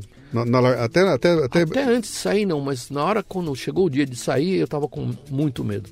Mas eu também tava me sentindo bem, porque eu falei, Cacilda, finalmente eu tô fazendo aquilo que eu tenho que fazer. E eu tenho uma característica que é engraçada, assim, eu, eu constantemente. Esse ano eu tive muito medo quando a gente foi para a Antártica, né? Porque pegamos um mar que Deus me livre, não sei o que está acontecendo, se é o aquecimento global, mas estatisticamente até 10 anos atrás não tinha ocorrência de ventos de 100 nós. Aqui na Terra do Fogo, Patagônia, nas Falklands. E a gente pegou uma pauleira atrás da outra. O barco veio do Brasil até as Falklands com 70, 80, 90 nós de, de, de vento. Dá um bruta medo. Mas eu tenho uma característica engraçada quando eu estou numa situação assim de altíssimo risco, de eu fico bem humorado. Eu começo a fazer piada, não sei o quê. Uhum. Eu acho que isso ajuda a acalmar os outros tripulantes Sim. e, e eu fico, bom, agora, putz, não resolver isso até daqui 20 minutos, estamos mortos, o que, que a gente vai? Vamos abrir o bar?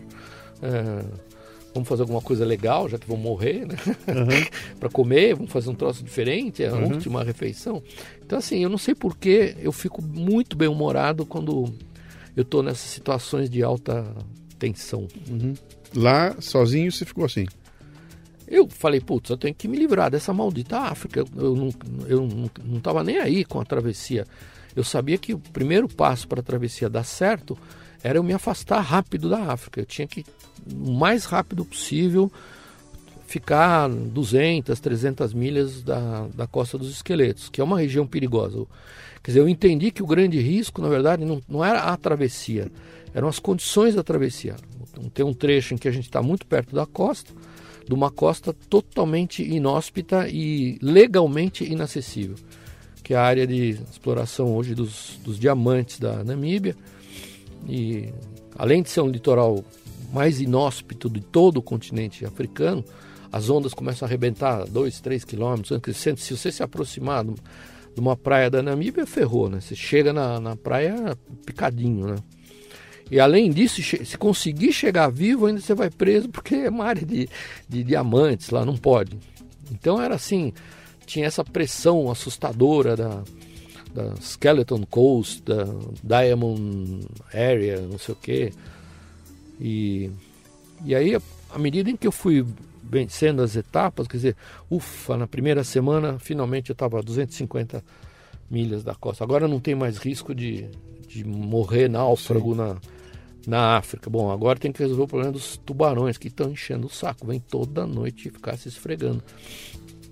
Aí, aos pouquinhos, eu fui entendendo que, na verdade, eles não, não é que eles vêm querer atacar, eles querem saber se, se esse trocinho boiando ali Dá pra comer. dá para comer, exatamente. Mas eu falava, filha da mãe, mas você já veio ontem, de novo? Porque às vezes vinha o mesmo tubarão, tinha um tubarão que tinha uma marca na- na- nas costas. Eu falei, filho, você já veio ontem, para que que tá raspando de novo? Você fica irritado. Você começa a conversar com os peixes, com...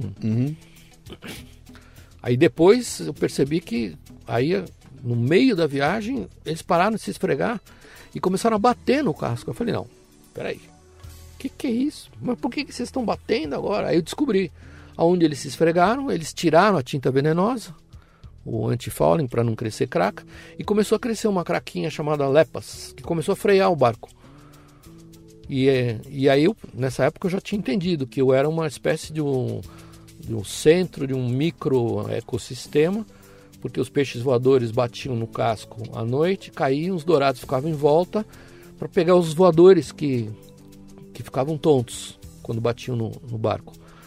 E, e os, os, os dourados gostam dessa lepas, mas eles não conseguem tirar, porque eles são meio prognatas. E aí os tubarões começaram a bater nos tufos de lepas para soltar eles na corrente, aí os dourados em frenesi iam comer as lepas, e aí os tubarões atacavam dourado. os dourados. Eu falei, Cacilda, os caras estão me usando de instrumento de pesca.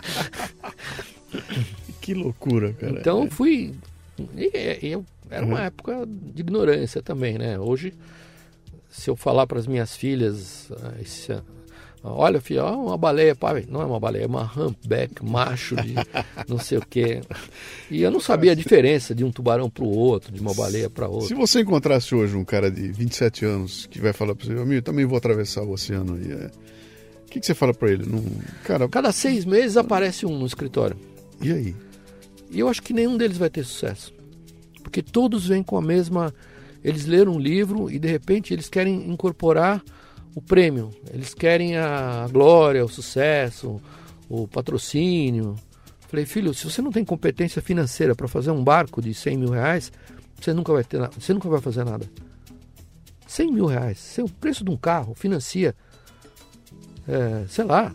é, mas cadê o barco?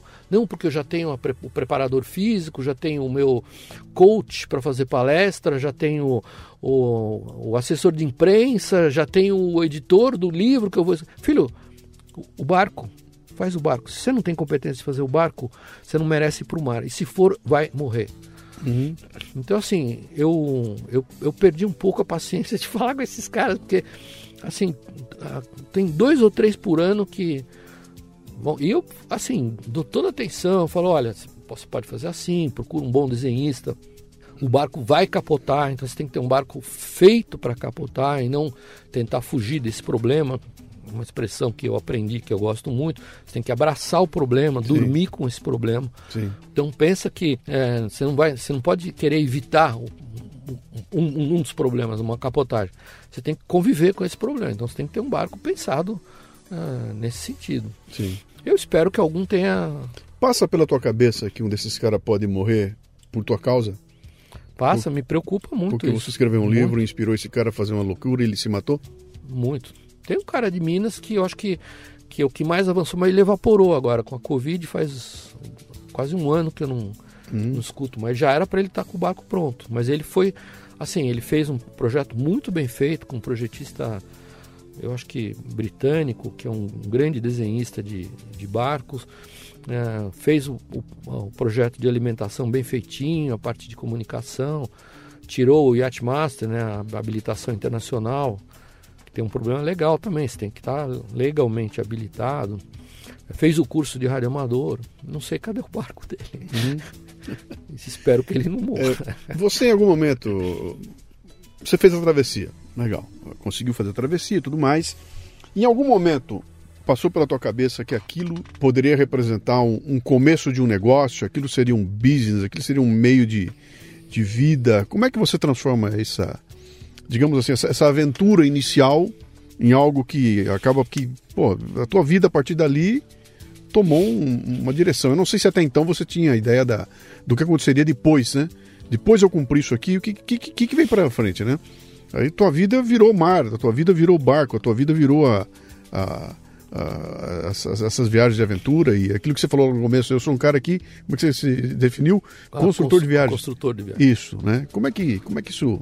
Você Bom, chegou a entender foi, isso? Foi um, um período de aprendizado muito grande, porque eu era literalmente um ple- pleno ignorante de coisas do mar e de barcos. E esse processo de dois, três anos de preparação, de fazer o barco, foi uma grande escola. Assim, uma grande escola onde eu aprendi a mexer com rádio, aprendi a laminar resina epóxi, co- construir com madeira moldada. Mas o que eu queria mesmo era fazer um barco para ir para a Antártica, um veleiro. Tá. E, e eu sabia que estava muito longe disso. Então, eu nunca pensei assim no, no resultado final, se vai ter sucesso, se não. Por, por que Antártica, amigo? Não sei por Por causa do Shackleton? Por causa do Shackleton, acho, por causa dos livros que eu tinha lido. É isso que eu tô querendo chegar Sempre Ah. um livro, sempre tem um livro. Não, por causa de Paraty. Em Paraty, a maioria dos veleiros, que dos primeiros veleiros pioneiros, barcos privados que foram para a Antártica, que não eram navios, a maioria deles parou em Paraty. Tá. Como eu era o cara em Paraty que falava francês, todo mundo me chamava, ô amigo, tem um, um- tem um gringo aí. Vai lá falar com ele, fala para ele ficar aqui, fala para ele ir, ir pro cais, que ele vai encalhar, não sei o quê. Então eu fiquei, acabei conhecendo o Jerome Assali Ponce quando eu mexia com, com, com gado, eu tirava leite. Nove anos eu fui produtor de mussarela. ainda. É, vendia leite pro seu Aloysio de Castro, lá na, na, na Rua da Praia, não sei o quê. Tinha uma funcionária que só enchia o saco e dava nó, porque eu trazia uns latões de leite e vendia em, imagina, sem CIF, sem nada, vendia em saquinho de um litro de leite. Então tinha uma menina que só, o trabalho dela era encher saco e dar nó. Aham. Porque ela enchia o saquinho de dois, dois litros, botava um litro e o resto do plástico era para poder dar um nó. Sim. E aí aparece um casal francês que fica sete, oito meses em Paraty, caçando e pescando no, no, no meu sítio.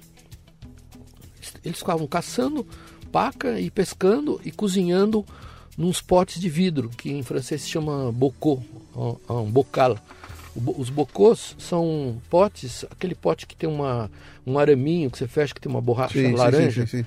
Então, é uma técnica de conservação francesa maravilhosa. Você pega uma panela de pressão dessas francesas que, que a borda abre para fora e não para dentro, e você consegue pôr sete bocôs ali. Você põe sete na panela de 7 litros, eu acho.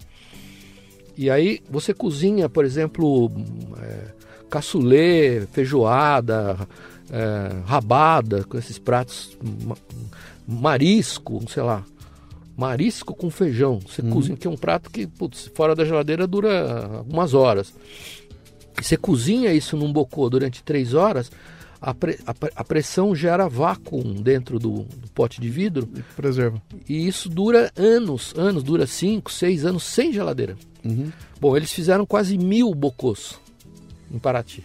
Eles ficavam os dois cozinhando dia e noite. E o objetivo deles era invernar, passar o inverno na Antártica. Então eles estavam preparando para a viagem. Pra Os ir pra bocôs Antártica. pra- pra levar para É, para levar para a Antártica, para poder ficar um ano lá. Porque esse francês que se tornou talvez uma das figuras mais lendárias da história náutica francesa, e está vivo até hoje, mora na, me deu uma ilha de presente, Ilha. uma ilha nas Falklands. Ele falou, "Ô, Amília, você gosta de terra? Eu tenho. Eles ganharam ah, o arquipélago de Beaver Island, o casal. Depois que eles invernaram na Antártica, eles tiveram um filho na, na Geórgia do Sul, dentro do barco, sem médico, sem hospital. Cara, E, e ela escreveu um livro maravilhoso, maravilhoso também, que não fala de aventura, que fala da, da emoção, da, da- do, do quanto foi profunda a experiência dos dois ficarem sozinhos na Antártica durante um ano e terem um filho lá. Porque ela engravidou e acabou tendo o filho. E aí, como ela era australiana, cidadã do, do Império Britânico, eh, as, as Falklands eles dão terra para você. E eles têm 19 ilhas. Ele falou: a gente, tem, a gente tem ilhas que a gente nunca pisou. Você quer uma? Eu falei: eu quero. Você é dono de uma ilha nas Falklands. Meio que na brincadeira, mas é, é eu sei que se eu for lá é, é, fazer uma casinha, putz, eu vou- ainda vou ganhar algum dinheiro, porque o, o governo lá ele subsidia você para ocupar as ilhas, que tem muitos, são, são milhares de arquipélagos, uma região muito um pouco conhecida do sul-americano. Como é que como é que vira business, cara? Como é que vira um negócio esse teu das viagens? Não, não virou um negócio, foi tudo por, meio que por acaso. Então a, a, viagem acabou, aí tinha um cara de Paraty que era o Roberto Mulaerte. Ele foi para Bahia, ele falou: Amir, parabéns, muito bem, fez uma coisa que ninguém fez. O barco tá limpinho, tá cheiroso. Agora você vai escrever um livro. Falei, Roberto, eu, eu tenho conta para pagar, não sei o quê.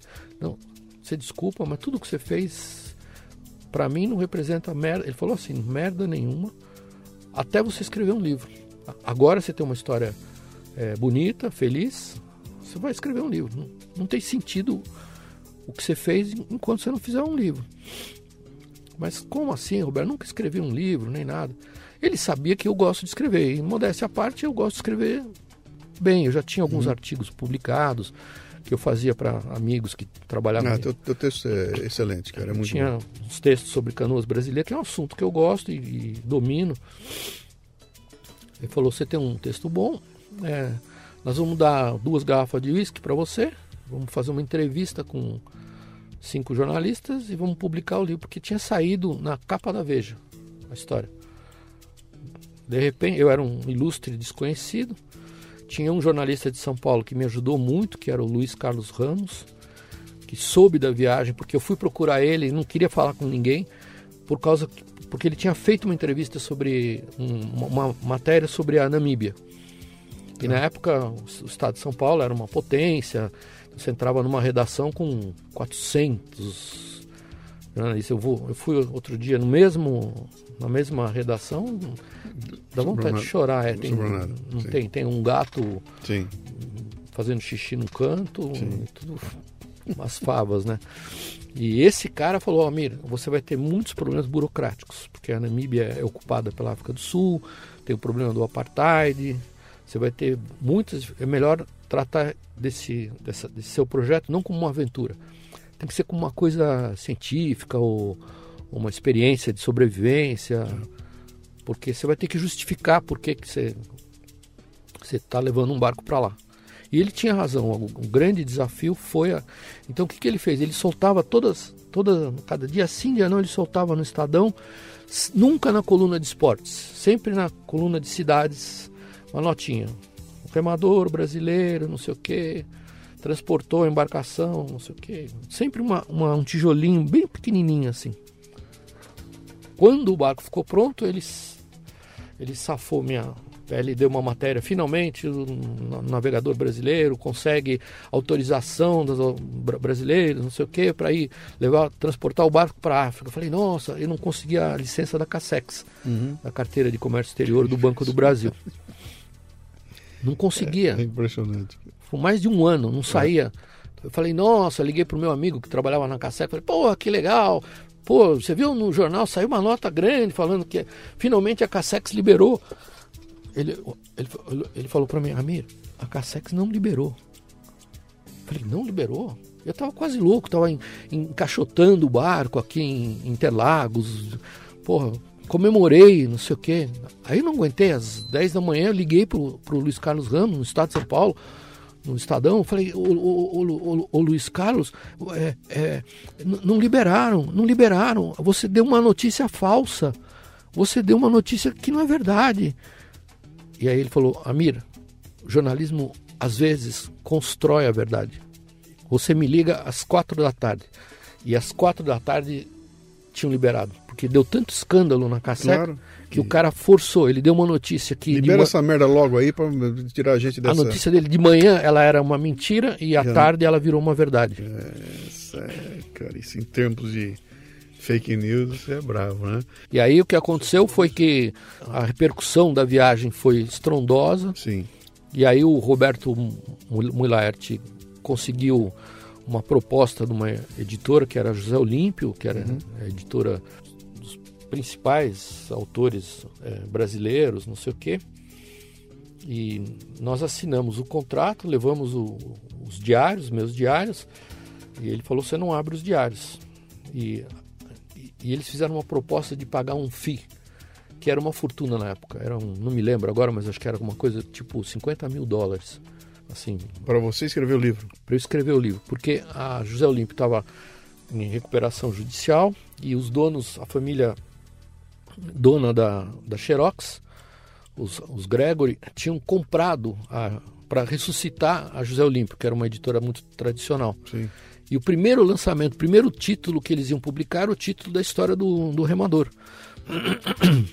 E aí o Roberto, que é muito craque de com grana, de fazer contrato, ele falou, não, tem que pagar por isso. Não. E ele fechou um valor que na época nenhum autor brasileiro jamais tinha recebido, 50 mil dólares. Dava para comprar três casas de 700 metros na, na Vila Maria.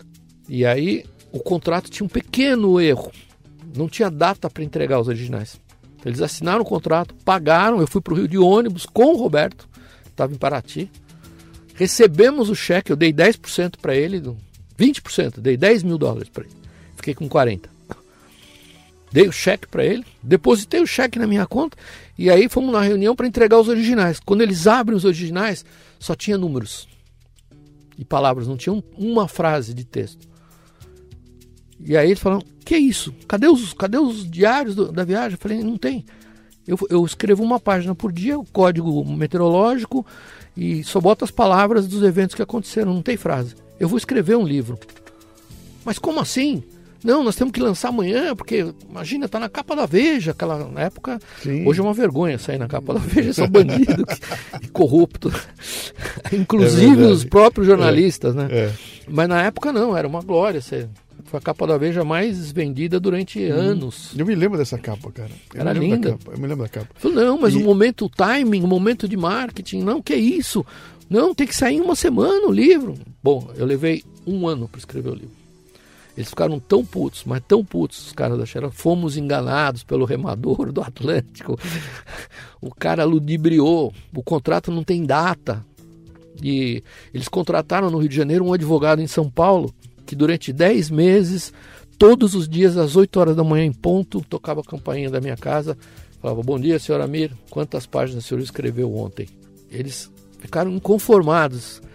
Quando o livro saiu, ninguém eu não era mais conhecido, tinha evaporado. É, Foi os 100 dias entre céu e mar. foi os 100 dias entre céu e mar. Tá. E o livro foi um um sucesso. foi um sucesso. é. Então, o marketing de livro é uma coisa muito Ah, eu, e eu acabei ficando amigo desse advogado, doutor Tupi. Ô, doutor Eu Tupi. sei bem o que você está falando aí. Mas o que aconteceu? Depois de 10 meses, eles falaram, puta, nós temos que tirar algum suco do maldito remador do Atlântico, desgraçado, enganou o departamento jurídico da- de uma empresa como a Xerox do Brasil. Temos que tirar alguma desgraça desse cara. Manda ele fazer uma palestra lá no Recife. E aí eu fui fazer uma palestra no, no Recife para Xerox. E a palestra foi um, um sucesso. E aí o pessoal de Salvador falou, pô, a gente ouviu falar da palestra do, do remador, será que não dá para mandar ele para Salvador? Aí, pá, outra semana fui para Salvador. Aí o pessoal de Natal falou, pô, porque a Xerox na época tinha uma atividade mais ou menos criminosa, né? Eles colocavam máquinas de Xerox no- na, na sua casa, no seu escritório. Era um contrato, assim, leonino, porque era uma mistura de leasing com locação, com venda. Você nunca se livrava mais da máquina. Sim. Eu tive no meu escritório, eu, eu me livrei da máquina com uma ferramenta muito muito potente, que era um machado. Uhum. Eu meti o machado na máquina e falei, vocês têm que trocar. E aí eu não deixei eles colocarem a nova. Porque você não terminava nunca o contrato. E de repente o Tupi falou, pô, mas que história é essa? Uma semana você escreveu uma linha. Eu falei, ó, vocês mandam fazer palestra. Agora eu tô fazendo palestra em Belém, em Manaus, em Brasília, em Goiânia, em Curitiba. Vocês que chamaram. Não deu para escrever nada essas semanas porque eu estava fazendo palestra. Mas abre uma frente que é a frente das palestras você que se revela um é, e aí negócio. começa a história. Você perguntou do, do business. Uhum. Não é um negócio que eu quis fazer. É um negócio que aconteceu por Sim. Naturalmente. Meu cara, deixa eu caminhar aqui para o nosso final, que você está você tá apertado aí. É, só uma, uma última reflexão aqui. Eu li muito a respeito desses dos aventureiros de todo lado, que eu sou fascinado por isso. Tem uma coleção de livros gigantesco aí. Os caras que subiram no Everest, o pessoal do Polo Sul, o pessoal do Polo Norte. a, a turma dos astronautas e tudo mais. E em 2018, pela primeira vez, eu fui para conseguir ir para Washington e fui visitar o Museu Aeroespacial lá no, no Ah, que show. lá, lá em Washington, né? E a hora que eu entro lá, cara, pô, a minha infância volta inteirinha e eu vejo lá os heróis, os astronautas todos. E cheguei num lugar que tinha, os, tava lá as duas capas, tava o Mercury e tava Gemini, as duas primeiras eh, do projeto que, que culminaram depois do projeto Apollo e tudo mais, né? E ali, a hora que eu olhei aquilo, pela primeira vez eu vi na minha frente a, a nave verdadeira, né? E você tá com a portinha aberta e você olha aquele dentro e fala, meu, tem que ser muito louco para entrar num treco desse aí, bicho. Tem que ser muito maluco, cara. O cara, é um, o cara vai entrar nesse buraco aqui, vão trocar uma porta, ele não tem por onde sair, vão acender um foguete no rabo dele e vão mandar esse cara pra atmosfera. Sei lá se esse cara É- é volta, a né? história, hein? É- é- é- aqui- é- é- quando eu olhei aquilo, eu falei, cara. Era é- é um o mundo mesmo- analógico, imagina, não tinha. Claro, mas eu falei, é, é- é o, é o mesmo espírito esse cara tem que um português teve quando entrou numa nau de madeira e se jogou no mar para chegar não sei aonde. Um viking, né, que se enfiava para ir para o fim do mundo, né? O, sabe, o, o- o Mallory que vai tentar chegar no topo do Everest e morre no meio do caminho. Então, eh, eh, todas as histórias têm essa coisa estranha que é esse esse chamado, sabe, para um cara falar, cara, eu, eu vou colocar minha vida em risco em nome de descobrir alguma coisa, né? É, isso está no espírito de todos esses aventureiros, quando você pega esses caras que, que são os, os verdadeiros, não, não os, os econômicos, né? não os marqueteiros. Não estou falando de marqueteiro nem dos caras que querem ganhar dinheiro com isso, mas o cara que vai com aquela, aquela frase do Mallory, né? Por que, que você vai subir o Everest? Porque, ele tá está lá. lá. É porque ele está lá, né? O que, que é isso, cara? Que espírito é esse que eu acho que você em algum momento incorporou, não sei se incorpora ainda, mas de ter essa coisa de, cara, se é para tem uma viagem para Marte, tem, eu me candidato, eu quero ir para Marte. Cara, mas você não vai voltar nunca não, mas eu acho que vale a, a- a- sabe, a, a experiência, a descoberta. O que, que é isso, cara? Que, que, que chamado é esse? Não sei, talvez seja uma herança do meu pai. Meu pai tinha essa.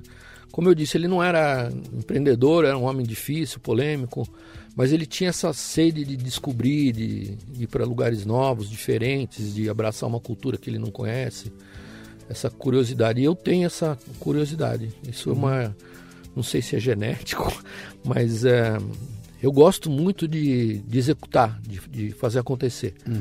E, e eu percebi que tem duas maneiras de você viajar. Você pode ir para lugares incríveis, fazer coisas que ninguém fez, mas você pode viajar, você vai viajar como passageiro. Mas tem um outro jeito de viajar, onde quando você é o condutor do processo. Eu gosto de conduzir o processo. Então, fala, ah, carreguei a bandeira do Brasil. Eu, eu, eu desfraudei a bandeira do Brasil por todos os graus de longitude do planeta. Todos. Eu estava no comando. Eu estava segurando a bandeirinha. Estava amarrada nas minhas costas, duas vezes. Com barcos diferentes. Os dois únicos barcos até hoje no mundo que contornaram a convergência inteira foram esses barcos. E o prazer de, de você sair da- do mundo da intenção e ir lá e, pumba, fazer é, é indescritível. Eu acho que essa é um motor de to- todos esses caras. Dos caras que têm profissões hoje de alto risco, que não são necessariamente é, celebridades, não sei o quê, são pessoas invisíveis, mas, mas brilhantes, né? Então, Eu publiquei um podcast essa semana atrás falando do que os gregos criaram o conceito da ubris, né? Que a ubris era aquela era aquela é uma maneira de se comportar que do, do arrogante que vai contra os deuses, que não sei o que, que acaba se ferrando porque os deuses é, é, é, castigavam, né? Esse comportamento e que depois nasceu o conceito do orgulho ubrístico, né? Que é o cara que tem o orgulho não do processo, não da conquista, não da obra, mas o orgulho daquilo que ele é, da arrogância, porque eu sou. Manja, o jogador de futebol que para o, cam- o ônibus, ele desce com cabelinho, não sei o quê, com, com fone de ouvido, não dá bola pra ninguém, e o gostoso. Eu tô mais preocupado com a tatuagem do que com a. Em, em amarrar o tênis perto da, da, da placa para ganhar dinheiro do que em fazer o gol em si, né? Que é o orgulho ubrístico, né? O orgulho do, do, do, do- que eu sou, eu sou fodão, né? E tem um outro orgulho que é o orgulho autêntico, né? Que é esse, cara, da obra, né, cara? O orgulho daquilo que eu constituí, o orgulho da, do, sabe, do tesão de ver o meu projeto saindo do papel, dando certo, funcionando e chegando. Acho que é a mesma coisa, né? Nós estamos falando, né? É, eu, esse é um lado muito, para mim é muito gratificante. Então, outro dia, eu- semana passada, eu levei o barco de Paraty para o Guarujá, né? E aí você fica olhando assim, putz, fala, como é que eu fiz uma loucura desse tamanho? né? Uhum. Nossa senhora, o bicho é lindo de morrer, é lindo, tem, tem uma história agora. E eu gosto muito, assim, gosto muito das cicatrizes, das marcas, que cada uma tem uma historinha. E mesmo no caso do- dos barcos, né, os arranhões, um amassado que foi durante a invernagem na Antártica, durante a segunda volta ao mundo, durante um encontro com um baleeiro. É, então, assim, é muito legal você você tirar do papel e, e- e fazer. tá? A grande alegria que eu tive quando eu pisei na Praia da Espera na primeira travessia não foi a de vencer o Atlântico, de realizar meu sonho, superar os limites e essa, essas baboseiras de autoajuda que todo mundo lê. Foi o prazer de, de ter um plano e cumprir, E executar. executar. É Sim. muito legal. Sim. E eu tinha essa frustração. Eu estudei economia quase cinco anos, né? Fiz um curso de administração. Eu nunca tinha feito um projeto, tirado um projeto do papel. E os meus professores também não. Afonso Celso Pastore, Carlos Viacava, Paulo Iocota, Delfim Neto, eh, João Sayad, eh, Eduardo Suplicy. Porra, filho, vocês estão me ensinando como é que faz um banco? Cadê o banco que você fez? Nenhum fez um banco. O único que fez um banco foi o Sayad lá. O João Sayad tinha um banco. Mas os outros não, era tudo teorias, teses, não sei o quê. Eu falei, não, eu quero fazer alguma coisa um carrinho de pipoca, pelo amor de Deus, quero um carrinho de pipoca, não é possível. Então eu tinha essa sede de, de, de executar um projeto. Sim. E curiosamente, o primeiro projeto que eu executei não tinha nada a ver com economia, era uma história do barco. E isso ca- acabou virando mais de 40 viagens para a Antártica. Legal. O que, que você faz hoje? A tua- a tua- você tem uma empresa. Bom, eu sei que você é um palestrante profissional. Eu não me considero assim, eu sou chamado, não sei porquê, porque Mas é porque é bom, porque Eu tem tenho- história, porque tem. Porque você inspira as pessoas. E, eu tenho dificuldade para falar em público, sou tímido, meio atrapalhado. É, mas a tua palestra é uma delícia, cara. Ela é muito legal. Eu tive a chance de assistir cara, é muito boa. E, e tô te falando sincero, eu sou palestrante profissional, eu vivo disso, tá? Faço. Já fiz mais de mil e tantas palestras por aí.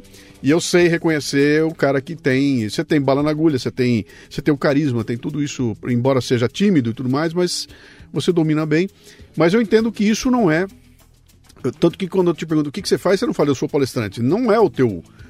Como você falou, eu sou convidado, eu vou e faço, né? Mas gente- você tem também uma empresa que leva, organiza a viagem, leva pessoas. É, tem alguma A gente coisa está assim? fazendo isso de maneira profissional hoje, mas também eu faço pelo prazer de fazer, não é como ganha-pão. Como ganha-pão, eu tenho uma empresa de planejamento e pesquisa, onde a gente faz só projetos especiais. Então a gente. é, nós montamos os primeiros flutuantes é, normatizados no, no Brasil. Eu acabei montando uma base náutica em Paraty, onde eu tenho 300 clientes hoje e onde trabalham lá umas 600 pessoas. Então é um negócio que eu gosto profundamente e que é o nosso, o nosso ganha-pão. É, base náutica é um. É, um, É uma marina é uma molhada. marina, tá. É. Faço outro. Estamos fazendo um projeto de é, um primeiro condomínio verdadeiramente sustentável no Brasil, é, com unidades habitacionais de custo é, baixo, Lá, lá em Paraty? lá em Paraty. É um projeto muito interessante e agora eu- a gente está mexendo com um projeto muito bacana de, de casas flutuantes. A gente usa essa estrutura de flutuantes que a gente desenvolveu Sim. e, e eu descobri que, bom, isso todo mundo sabe fora do Brasil. No Brasil não tem essa cultura ainda de usar os espelhos d'água, as represas, os rios, não sei o quê, para moradia. E, e é muito mais barato, sanitariamente é muito mais saudável e sustentável. Só, só que a gente ainda não tem uma legislação. É, nos Estados Unidos é muito comum, em Portland, é, mesmo em São Francisco, Vancouver, no Canadá, é, Seattle, tem, os bairros que eram os bairros pobres antigamente, das pessoas que não tinham dinheiro para comprar um, um lote para fazer uma casa, eles construíam as casas sobre, sobre flutuantes de madeira. Aí eles normatizaram isso com o uso do, do EPS, né, Expanded Polystyrene, o, isopor, né? E hoje tem uma, uma, uma norma internacional que a gente segue e, E eu estou bem entusiasmado, aconteceu uma coisa engraçada, né? Eu, eu fiz vários flutuantes, alguns são para instalações de luxo, outro, outros para montar marinas, outros para montar hospital, não sei o quê. Mas aconteceu uma coisa engraçada, eu estava dando uma espécie de uma entrevista para aquela fundação Rubem Alves. O Rubem Alves foi um grande educador e a metodologia dele hoje é vendida para muitos países no mundo. E terminou lá o evento, eram essas palestras digitais aí. Terminou o evento e a diretora falou: Puxa vida, eu moro aqui na beira do, do rio Piracicaba, o que, que a gente pode fazer? Você ajudaria a gente a fazer um movimento para a gente atrair a atenção dos rios, porque os nosso, o nosso rio está totalmente poluído e vai terminar em Buenos, em Buenos Aires. Imagina, o rio Piracicaba vai dar no Tietê, que vai dar no Paraná, vai dar em Buenos Aires, no Prata. E aí eu falei, olha, você desculpa, assim, esse negócio de movimento, de abraçar, de dar as mãos, de fazer ONG, isso não leva para lugar nenhum, nenhum. Sabe de uma coisa? Você quer fazer uma coisa ef- eficiente, efetiva, contundente, tem que inverter o olhar. Nós temos que inverter o olhar. O Rio Tietê, o Rio Pinheiros, é o último plano que a gente enxerga na nossa cidade. Tinha que ser o primeiro. São Paulo tem três rios, Tamanduateí, Pinheiros e Tietê. Tinha que ter um anel é, via, um, viário, é, como chama? Um, um Fluvial, anel fluvial Sim. Para transportar cargas especiais, para a gente eh, desfrutar dos rios.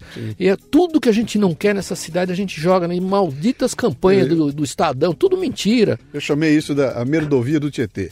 Ia ter a merdovia do Pinheiros e a merdovia do Tietê. É, mas eu fiz a hidrovia Tietê Paraná inteirinha com um barco grande. E quando você chega em Pereira Barreto, o mesmo, a, a, a merdovia daqui, quando chega lá, a água é cristalina e potável.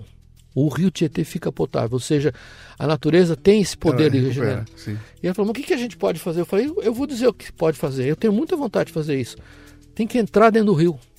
Entrar dentro. Mas como que nós vamos entrar no rio? Eu falei, bom, o meu, meu sonho é, há muito tempo é, é fazer seis flutuantes, seis, seis ilhas flutuantes de 225 metros, de 15 por 15, 225 metros, colocar um cubo de vidro, tipo Apple lá, um cubo de vidro e pôr uma sala de aula dentro do rio.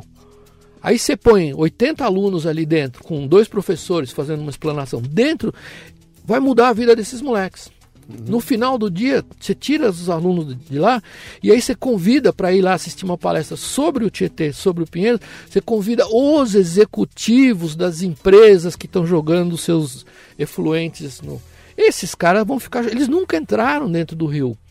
Eu pertenci à última turma que remou no Rio Tietê. Pô, quem remou dentro do Rio Tietê tem uma outra visão. Sim. Aí você inverte o olhar. Ela falou, mas como assim? Eu falei, é fácil, a gente monta os flutuantes, quatro flutuantes, e a gente constrói uma, uma sala de aula flutuante dentro, com ar-condicionado, com uma copa e dois banheiros. Em cima a gente põe um mirante. Você vai ver como muda. E quem me alertou para isso foi o pai de um amigo meu, que é um cara multibilionário, aí, maior fabricante de policarbonato do mundo. E ele vai para Paraty de vez em quando e ele, assim, ele é obrigado por causa da, do cargo dele a estar sempre cercado de seguranças e eu gosto de sequestrar ele, seu, seu Henri. Aí um, um dia desses eu sequestrei ele da casa do filho dele, que é vizinha da, da minha marina. E, e ele achou que eu ia levar ele para a cidade para fugir dos seguranças de carro. Eu falei: não, não, seu, seu Henri, nós vamos de, de com um botinho de levar cimento lá da marina, um bote vagabundo de alumínio. Os seguranças ficaram loucos, né? Aí eles foram para a cidade, acharam que eu ia desembarcar ele no centro histórico, chique, lindo de morrer. Falei, não, nós vamos até Rio Santos, vou mostrar para o senhor todas as saídas de esgoto do rio. E aí ele falou, nossa, Mir, é isso que a gente tem que fazer com as pessoas, inverter o olhar. Quando você entra no rio, você tem uma visão completamente diferente. E aí ele me citou o caso de duas cidades no mundo que fizeram isso, que, onde o rio era o último, o último plano de preocupação e se torna a alma da cidade. E os rios, uma cidade dessas é no Texas, não me lembro o nome, e a outra é na Coreia do Sul. E eles transformam o, a lixeira da cidade, que era o rio, no centro, na alma, na, na na coisa mais bonita da cidade, despoluindo 100%. E é isso, eu acho que é isso que a gente tem que. E esse teu projeto está desenhado, tá? Ou isso é só um sonho? Ainda? Não, nós estamos construindo os flutuantes. É. Pô, você Não sei se eu vou vencer a burocracia, se vem alguma CETESB da vida vai encher o saco com autorização, mas nós já colocamos para para encrenca da Nike, imagina uma coisa publicitária completamente ridícula. A gente colocou uma ilha flutuante na frente do antigo Banco Santos ali, Tá. para pôr uma bola da Nike com uma projeção desses jogadores de cabelinho cortado. sim, sim. Mas eu quero muito fazer isso. Eu quero fazer salas de aula. E fazer, por exemplo, você imagina a- a- o choque num moleque de 10, 12, 15 anos de idade, de ele passar um dia tendo aula dentro, da, do- da merda do, Rio Tietê e de repente ele vai para um ônibus em algumas centenas de quilômetros, ele vai para uma sala de aula gêmea em Pereira Barreto e bebe a água do rio. Bebe a água do Rio Tietê fazer ele beber a água do rio. Falar, aqui o lanche, o suquinho de, de uva aqui é com água do rio do rio Tietê. E eu tô com muita vontade de fazer isso, mais do que ficar fazendo é, obras luxuosas, não sei o quê. É, Hum, fantástico, isso aí tem um... é o legado, meu caro. Grande Amir Klink, Prazer cara, que papo gostoso, cara, que legal. Dá pra ficar aqui horas e horas, mas eu sei que você tem o teu, o teu, o teu caminho. Quem quiser entrar em contato, saber do teu caminho, tem a página do Amir Klink, tem o blog, tem o... não sei, acho que tem. Eu, para falar sei, a verdade, tem. eu nunca olhei. Mas tem na, na internet, no Waze, você põe lá, tem, o endereço do escritório. Se alguém tiver algum projeto ligado à água, coisas sobre a água, a gente tem muito interesse em Muito bom. desenvolver. Cara, que bom ter você aqui. cara. Obrigado pela visita, viu? Muito Espero prazer, que a gente, Obrigado a gente se encontre aí pelas, aí. pelas- pelos caminhos da vida e pelas águas da E vida. seja bem-vindo em Paraty. A nossa marina chama Marina do Engenho Sim. e é um lugar muito bonito. Tem embarcações muito interessantes de Uhum. vários é, conceitos filosóficos diferentes, barcos de trabalho, de turismo, de mergulho, de morar, de viajar.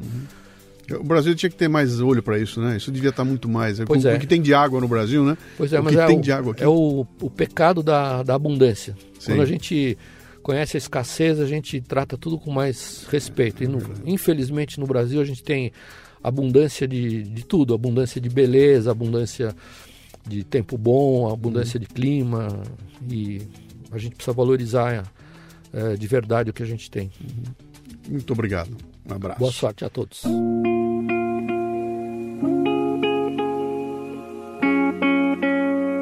Este podcast chega até você com o apoio do Itaú Cultural, que continua promovendo suas ações e acabam de inaugurar uma mostra com a vida e obra de Lima Duarte. Lima é a cara do brasileiro, a sua história é doida, cara, como ator, diretor, sonoplasta, dublador e apresentador. Ele completou 90 anos em 2020 e é o tema da 50ª edição do programa Ocupação Itaú Cultural.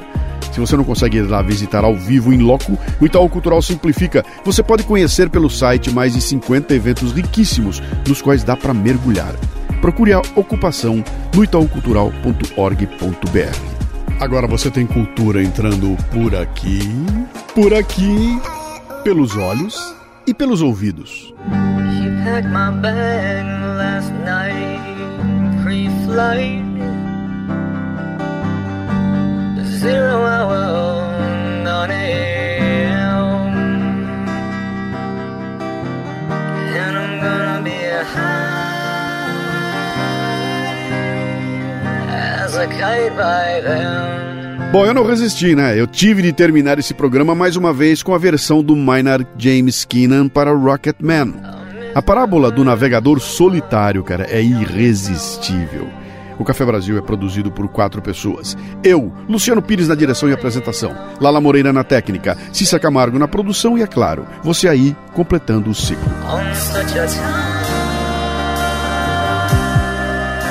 O conteúdo do Café Brasil pode chegar ao vivo em sua empresa através de minhas palestras. Acesse lucianopires.com.br. Vamos com um cafezinho ao vivo, online, fresquinho. De onde vem esse programa tem muito mais, especialmente para quem assina o cafebrasilpremium.com.br, a nossa Netflix do conhecimento, onde você tem uma espécie de MLA, Master Life Administration. Acesse confraria.café, experimente o Premium, você vai gostar, cara. Mande um comentário de voz pelo WhatsApp no 11 964294746. E também estamos no Telegram com o grupo Café Brasil. Para terminar, uma frase de Amir Klink. Pior que não terminar uma viagem é nunca partir.